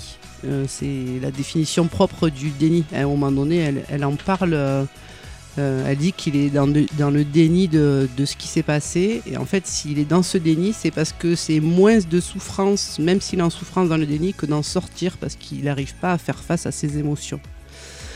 Euh, donc ça, il faut qu'elle arrive à l'entendre. Elle peut pas euh, faire le travail à sa place, le changer ou, euh, Après, ou qu'il aille mieux. A, a priori, c'est sa femme qui lui en a déjà parlé. Peut-être que venant de ses enfants, il le prendrait d'une autre manière. Peut-être que ses enfants devraient essayer de lui en parler. Puisqu'a priori, là, c'est- ça, ça provoque des disputes violentes verbalement avec sa femme. Mais peut-être qu'avec ses enfants, il aura un peu plus de, de légèreté, on va dire. Et qu'il arriverait à sortir de ce déni. Sortir, je sais pas, mais en tout cas, le faire, lui faire réaliser. Puisqu'a priori, il, le- il le réalise pas. Tout, cette situation, il la réalise pas. Donc peut-être euh, lui, lui faire prendre conscience de, de son comportement. C'est rarissime qu'on ait des témoignages des personnes euh, Âgées. Âgées, dire. oui. Ben, dire. âgé, on va dire. Euh, C'est vrai que je crois qu'aux alentours de 50-60, on a eu régulièrement sur certaines thématiques. Alors moi, je pensais pas que l'hypersensibilité, elle nous enverrait Catherine, 71 ans, et son mari de 77. Mais c'est important déjà d'appuyer pour dire que l'hypersensibilité, ben, c'est pas une question d'âge, c'est une question Ça de touche, personne, ça euh, touche beaucoup de n'importe qui. Ça fait peut super toucher, on en a cœur, parlé en fait. des enfants. Mais ouais, c'est C'est ça. c'est bête, hein, mais le fait que ce soit un couple qui est ensemble depuis 40 ans, moi ça me fait super mal au cœur de me dire qu'elle a, a- deux doigts de le après quitter, 40 en fait. ans, je euh, sais voilà. pas C'est quoi ça, à cet âge-là. Mais c'est ça en Je fait. sais pas quoi dire. Tu peux pas lui dire d'aller consulter à ce monsieur-là. Enfin, il, comme- Mais il a une réaction. Voilà, il a, Mais une, c'est ça, il a une réaction que je retrouve souvent dans les personnes âgées autour de moi, qui, qui est de dire, écoute, j'ai vécu toute ma vie comme ça, je vais pas changer maintenant. Mmh. Euh, et c'est très régulier au-delà d'un certain âge. Euh, bon, il y en a à 40 ans, ils ont plus envie de changer, ils ont estimé qu'ils ont mais été comme ça général, jusqu'à c'est 60, Ouais. 65 ans, ils se disent c'est Ouais, bon, j'ai plus, ça, c'est j'ai ça. plus devant que derrière. Mais je comprends aussi Catherine qui euh, est jeune encore parce que 71 ans c'est encore jeune, t'as encore des belles années devant toi, qui aspire à des années légères et sereines comme elle le dit dans son témoignage. Son mari n'est pas en capacité de lui offrir ces années-là et je comprends vraiment fondamentalement la question qu'elle se, pose, est-ce que je vais le quitter? Maintenant je pense que si elle le quitte, euh, on reste pas avec quelqu'un pour le sauver, hein. attention, mais Non, si non, elle non, le non. quitte, Elle le il, faut Ah voilà, bah, avoir quand même conscience que si tu le quittes, fais-le proprement et assure-toi qu'il soit bien entouré et voir qu'il voit déjà quelqu'un Ouais. avant de le quitter et de le lâcher comme ça parce que c'est c'est c'est fini. hein. Ah, Et le pire, c'est qu'elle alors. s'en voudra. Oui, Ah parce bah, qu'à mon avis, elle elle l'aime. Elle est hein. aura plus d'années ouais. sereines et, et paisibles en fait. C'est ça. Je pense que les années légères, oui, ça va être compliqué en quittant Ah. euh, 40 ans de mariage. Moi, j'aime pas forcément les menaces, mais peut-être que le fait de mettre la rupture sur la table, ça va le faire réagir. Est-ce qu'à partir du moment où on parle pas de rupture, où on met pas la rupture sur la table, c'est déjà fait? Je sais pas. Pas- Quand- peut-être quand- pas si tu quittes, là, là, elle le quitte à contre-cœur parce qu'elle aimerait trouver une solution, mais il ne lui propose pas l'ouverture pour aller chercher cette solution. Donc elle, c'est un- elle le quitte, mais à première vue, elle préférait trouver la solution. Donc si juste en disant, bah, s'il n'y a pas de solution, c'est fini, est-ce que ça va le motiver cette fois à trouver une solution? Euh, Moi, je, enfin, moi, j'ai pas, enfin, moi, je suis à peu près dans ces âges-là. Et moi, j'ai pensé à une Jeune, chose. quand même. Hein. Ah non, mais moi, je suis pas loin. Ah, enfin, hein. t'as Elle était 67 loin de donc, euh, 77 quand même, François. Oui, T'as non, 10 mais ans bon. de moins, hein, donc Quand même. euh, Ben on non, en reparle mais dans elle, elle a 10 ans. 71 Quand ans. Bon, je sais pas, avec bon. Mais je suis, non. je suis dans la situation. Imagine. euh, moi, j'ai, moi, j'ai quand j'ai lu, ce, quand j'ai lu oui, people, oui. Euh, là, elle dit bon, il est, il a eu de nombreux traumatismes, il est hypersensible, etc., etc. Mais il rentre dans une pathologie de type Alzheimer. Prends l'exemple. Il est plus du tout le même. Tu vas Mhm. le quitter pour ça ou tu justement tu vas rester auprès de lui et tu vas l'entourer pour justement la, rester avec lui jusqu'au Bah, bout? c'est ça, après 40 ans de mariage, normalement, tu es censé être là, comme on dit, pour le meilleur et pour, Et le, pour pire. le pire. Donc, Et même s'il y a une moi pathologie qui- comme ça. Moi qui suis dans la situation, moi, mon mari va bien, moi je vais bien, mais je me dis que si jamais, et, et ça va, peut-être ça nous arrivera, qu'on ait un handicap On ou une pathologie. pas, non, non, mais, Oh, vraiment. avec- mais plus tu avances dans l'âge, plus ça, ça peut arriver. Et je me dis que, ben oui, j'ai envie de léger, et je, vis du léger, etc. Mais peut-être que je serai confrontée à cela, enfin à une situation euh, pas comme celle-ci, parce que celle-là, bon, elle, peut, elle peut éventuellement se régler.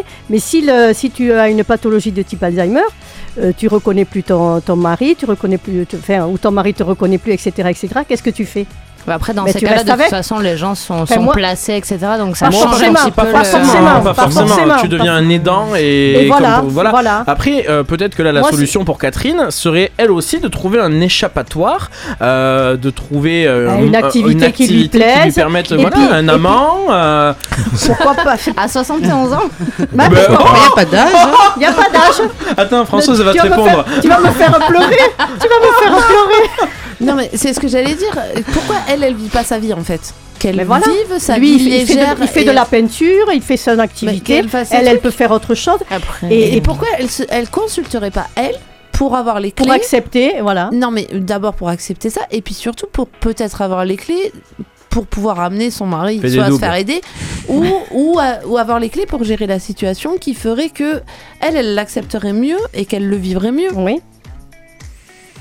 Moi, ce que je trouve dingue, c'est qu'au bout de 40 ans, tu prennes ça. Ça fait 40 ans qu'il est Bah, comme ça. Il est comme ça, oui, voilà. mais c'est souvent décuplé au un- moment de la retraite. Oui, mais peut-être quand les deux euh, se retrouvent à la retraite en. Faire en- 77 ans, à ça la- fait un moment qu'il a retraite. Oui, à la mais elle, elle a ce monsieur, quand 71 même, ans, elle nous dit que six ça fait ouais. 6 ans qu'ils sont tous deux en retraite. Quand Donc elle a dû hein. travailler jusqu'à euh, 65. Ouais, ouais. On est, on va pas débattre sur. Non, non, on n'en parle pas, on n'en parle pas. Elle a on pris en parle d'avance. mais mais euh, concrètement, c'est normal. Toute ta vie, tu vis avec quelqu'un, mais tu ne le vois que le soir et les week-ends. Euh, à ce moment-là, t'as pas la même relation sûr, ouais. quand Il vous faut êtes à la recaler les maison tout le choses. temps. Attends. Après, si ça fait 6 ans qu'elle essaie de le sortir du déni, forcément, elle est fatiguée, Catherine. Oui. Euh, donc, euh, moi, je rejoins Adeline. euh, pourquoi est-ce qu'elle, elle irait pas voir quelqu'un pour se faire aider, pour qu'elle euh, qu'elle Xavier. arrête de vouloir le faire sortir du déni? Ce monsieur, s'il sort du déni, il va peut-être être encore plus en souffrance et ça va être peut-être pire, quoi. Xavier. Est-ce que. Alors, je, je sais pas si c'est une bonne solution, hein, mais est-ce qu'il pourrait pas filmer à son insu les repas de famille pour voir. pour pouvoir lui montrer dans quel état il se met pour lui dire est-ce que tu trouves ça normal que tu te mettes comme ça pour lui montrer ce que les autres vivent en fait? Parce que lui peut-être qu'il ne se rend pas compte rend de ce qu'il impose aux ouais. autres et le fait de le voir ça pourrait le C'est vrai que ça marche déclencher souvent, Ouais, ça ouais. fait un, Un électrochoc. un électrochoc. ouais. Est-ce que le- l'hypersensible que, que tu es, euh, Adeline, a besoin permanent ou régulier de reconnaissance? Parce qu'elle nous dit, Catherine, que son mari Ouais, il a ouais. un besoin permanent de reconnaissance. Est-ce que c'est un des traits de l'hypersensibilité? Longtemps, j'ai eu ce, ce trait-là, ouais. Ouais. Mais euh, alors, je sais plus le traduire aujourd'hui parce que c'est un truc que j'ai réglé. Moi, j'ai vu beaucoup de psy et machin. enfin, maintenant que je me comprends, c'était pas. En fait, vu de l'extérieur, c'est un besoin de reconnaissance. Et vu de l'intérieur, je sais. Pardon, je sais Un besoin d'être rassuré peut-être. C'était quoi le sujet ou- Ouais, c'était. Non, mais c'est sécurité. le, le- C'était, le euh, besoin de oui, reconnaissance c'était, est un euh, signe ouais, de la... C'était euh, être sécurisé sur euh, ce Mhm. que je fais est bien et que du coup je peux continuer dans cette voie-là. La reconnaissance, j'en ai.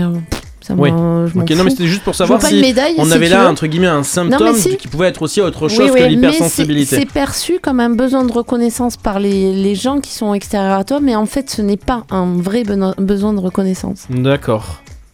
Bon, en tout cas, euh, c'est vrai que là, en effet, pour Oui, moi, la, pour la- Catherine, la c'est solution, elle est plus à chercher du Pour côté de Catherine que du côté de son aider, mari.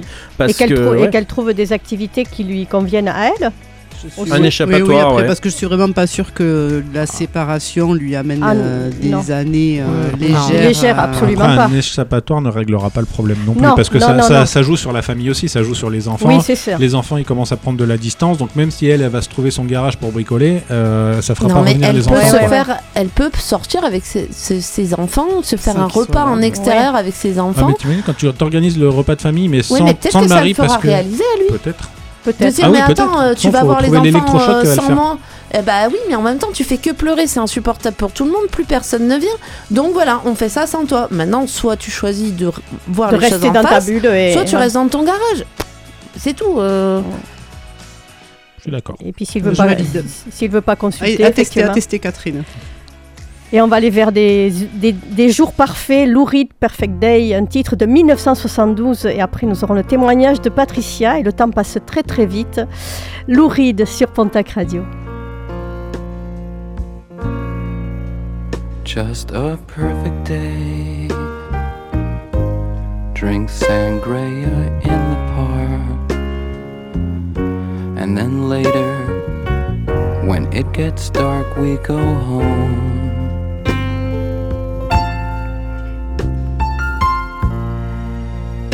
Just a perfect day.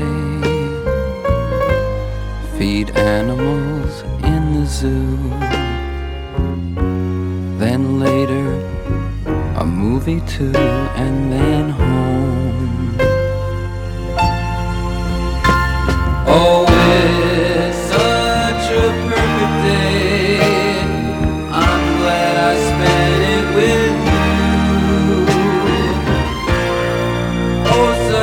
perfect day. You just keep me hanging on. You just keep me hanging on.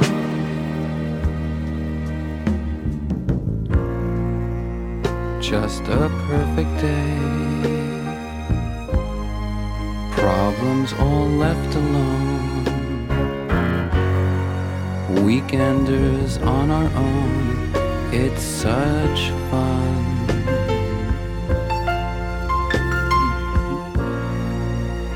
Just a perfect day. You made me forget myself.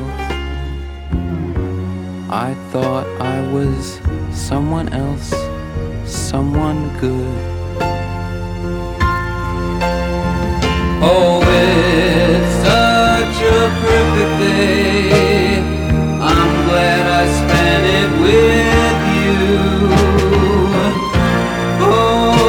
such a perfect day. You just keep me hanging on. You just keep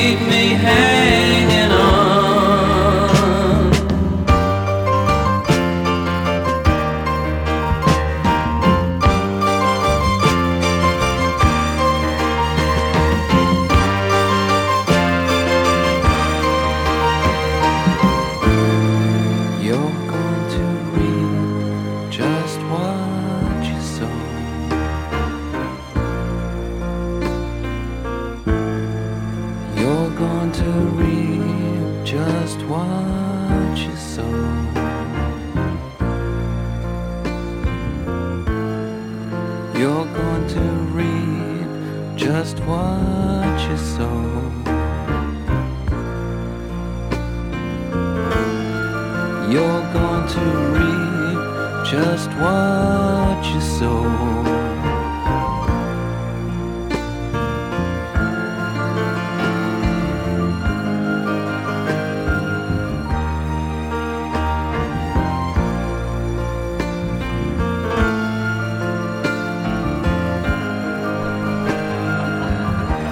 Lou Reed sur Pontac Radio.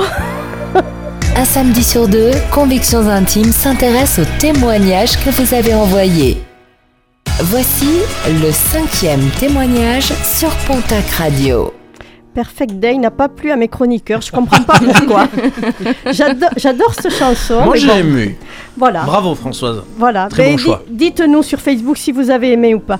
Allez, nous avons le dernier témoignage, le témoignage de Patricia et c'est Julien qui va le lire. À toi, Julien. Toujours sur le thème de l'hypersensibilité avec Patricia qui nous a écrit sur Facebook. Elle a 58 ans, elle est sur Pau et elle nous dit Pour moi, l'hypersensibilité à vivre au quotidien est une horreur. Déjà parce qu'on ressent tout puissance 1000 et qu'on oscille entre exaltation et la déprime la plus profonde. À force de ressentir des choses imperceptibles par la grande majorité des gens, on passe pour des excentriques alors qu'on est dans le vrai. Notamment dans le monde du travail, quand vous voyez le vent tourner avant les changements, euh, quand vous voyez pardon le vent tourner et les changements arriver avant vos collègues, surtout ne dites rien sinon on vous traite de paranoïaque. Et puis le temps faisant, c'est bien vous qui aviez raison, mais plus personne n'est là pour l'admettre. Mon médecin me dit que c'est un don, mais pour moi cela s'apparente plutôt à une malédiction, car cette sensibilité m'isole, je prends les choses à cœur car je m'en rends malade, et je m'en rends malade, pardon. Mes réactions jugées excessives ne sont que le reflet de ce que je ressens. Si quelqu'un euh, qui s'agace à mon contact, euh, j'adopte une posture défensive, voire agressive. Je décèle les choses avant même que les gens eux-mêmes ne les ressentent. C'est douloureux d'avoir toujours un train d'avance sur les autres et de se sentir enfermé dans cet état. Voilà le témoignage de Patricia et je vois Adeline qui hoche la tête, euh, genre ouais, je comprends exactement ce que vit Patricia. Alors, moi je pense pas être hypersensible et les tests qu'on a fait, euh, je les ai fait aussi avant de faire l'émission. Euh, Oui, non, voilà, j'en ai rien à foutre de vos gueules et puis. euh, Voilà. Non, je pense que c'est compliqué de, de comprendre et de ressentir. Vraiment, on peut se mettre à la place de quelqu'un qui est hypersensible, on peut faire tout ce qu'on veut. Je pense qu'on ne pourra pas comprendre si on n'est pas hypersensible. Euh, par contre, je pense qu'on n'a pas besoin d'être hypersensible pour parfois voir le vent tourner avant euh, les autres, euh, dans le professionnel d'ailleurs ou dans le personnel, et pour Ouais. sentir les gens. hein. Ouais, mais dans le, dans le pro, t'as aussi cet instinct-là de chef d'entreprise. Oui, mais j'ai été aussi salarié oui, avant mais d'être t'as chef quand même d'entreprise. ce- cet instinct-là d'être chef d'entreprise. Donc, Oui. t'as une compréhension de la vie d'entreprise qui est différente de, de, de beaucoup de gens. Et du coup, ça, ça te fait une intuition et une compréhension par rapport à d'autres. Que, que, enfin, que tes collègues qui sont faits pour, salariés, pour être salariés et qui ne sont absolument pas faits pour être gérants d'entreprise ne pourront jamais comprendre. C'est pas de l'hypersensibilité, ça. Non, ça c'est du, euh, Voilà. c'est de, le, de l'anticipation. Ouais, de l'anticipation C'est juste être par patron, quoi. Par le fait de d'être patron. Mais comme il disait, j'ai été salarié, je l'ai senti. Mais au final, t'es patron, donc Oui. c'est ce que tu devais faire et donc c'était ton ressenti de base. ce que je veux vraiment redire et, et mettre en lumière là par rapport au, au témoignage de Patricia, c'est le fait qu'elle nous dit que toutes les choses qui se passent dans sa vie, au final, elle les prend à cœur et elle s'en rend malade. Euh, L'hypersensibilité, euh, j'en ai parlé dans le public. On, on va attraper le micro quand même deux minutes parce qu'on a Betty qui est dans le public.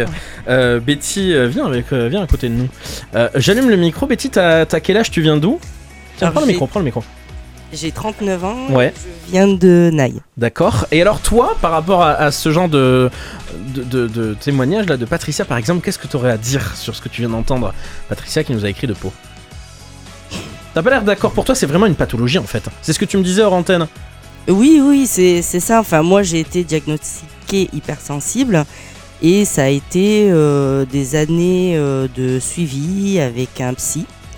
Euh, J'en ai fait trois quand même parce que, bah, comme on disait au, ouais, début de, de l'émission, il a fallu vraiment que je trouve celui avec qui déjà je pouvais me lâcher, euh, que j'étais vraiment en confiance, qui arrivait à, comprendre mes émotions parce que c'est pas tous les psys euh, qui ont une vraie écoute euh, des émotions, parce que dans les psys, il y a plusieurs aussi techniques pour, pour psychanalyser une personne. Voilà.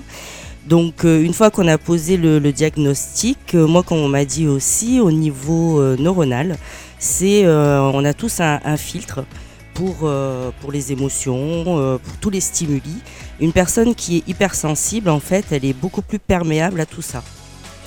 Donc euh, en Faut fait, faire une vidange euh, et changer les filtres tous les euh, voilà, sauf que là, on ne peut pas vraiment le faire. Voilà, mais euh, donc voilà, donc c'est vrai qu'il y a- des moments où, quand j'en- j'entends certains euh, témoignages, Est-ce que tu es d'accord euh, quand elle nous dit, Patricia, que comme son médecin lui dit, c'est un don? Toi, pour toi, l'hypersensibilité, c'est un don? Alors, euh, c'est alors au début, non, je l'ai pas vécu comme ça. Je l'ai vécu un peu comme, euh, comme cette personne, parce que comme on ne vit pas les, les situations et les émotions comme tout le monde, et bien du coup, comme vous disiez, on nous met dans des, euh, dans des cases et on essaye désespérément de coller à ces cases-là et on n'y arrive pas.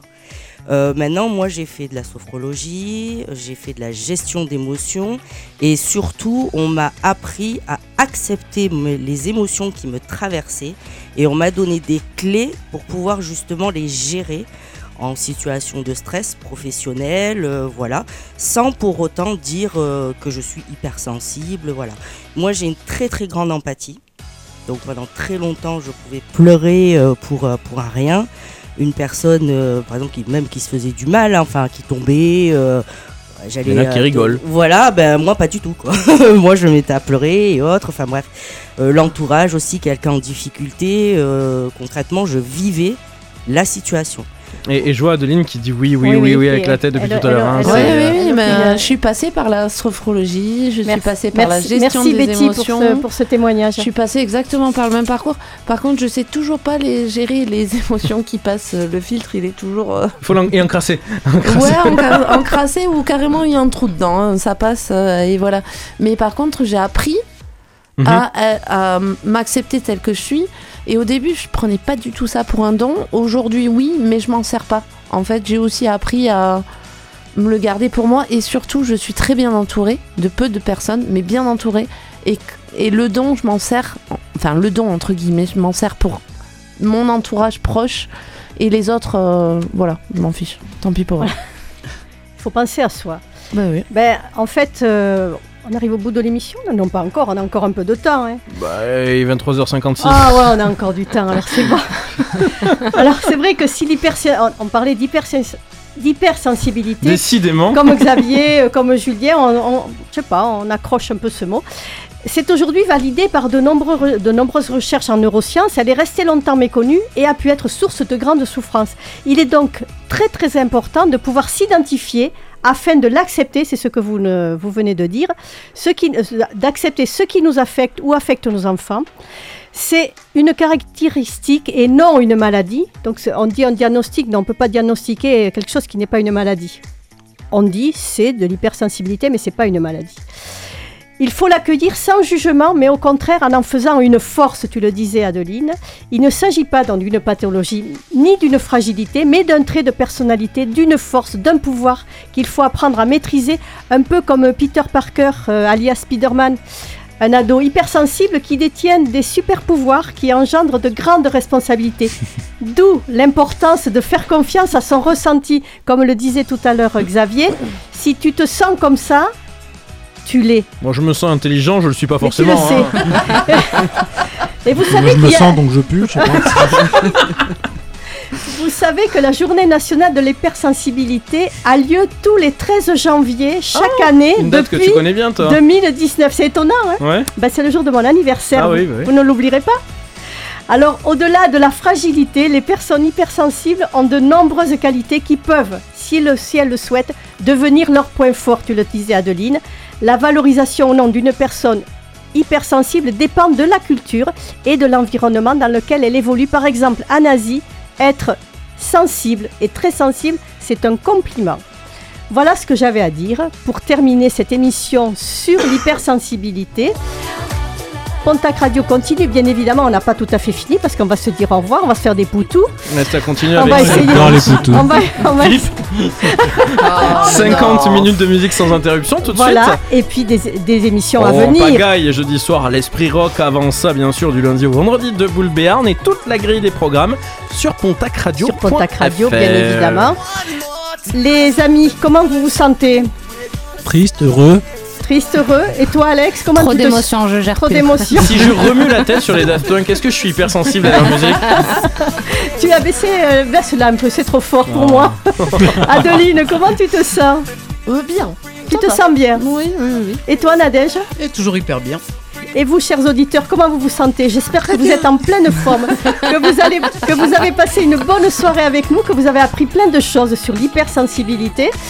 Et puis, euh, qu'est-ce qu'on peut se dire Qu'on va se retrouver dans 15 jours Avec un nouveau sujet. Quel sera le sujet, Julien Est-ce que tu l'as en tête ou pas Je crois que c'est est la... sur le planning. Euh, le fameux planning.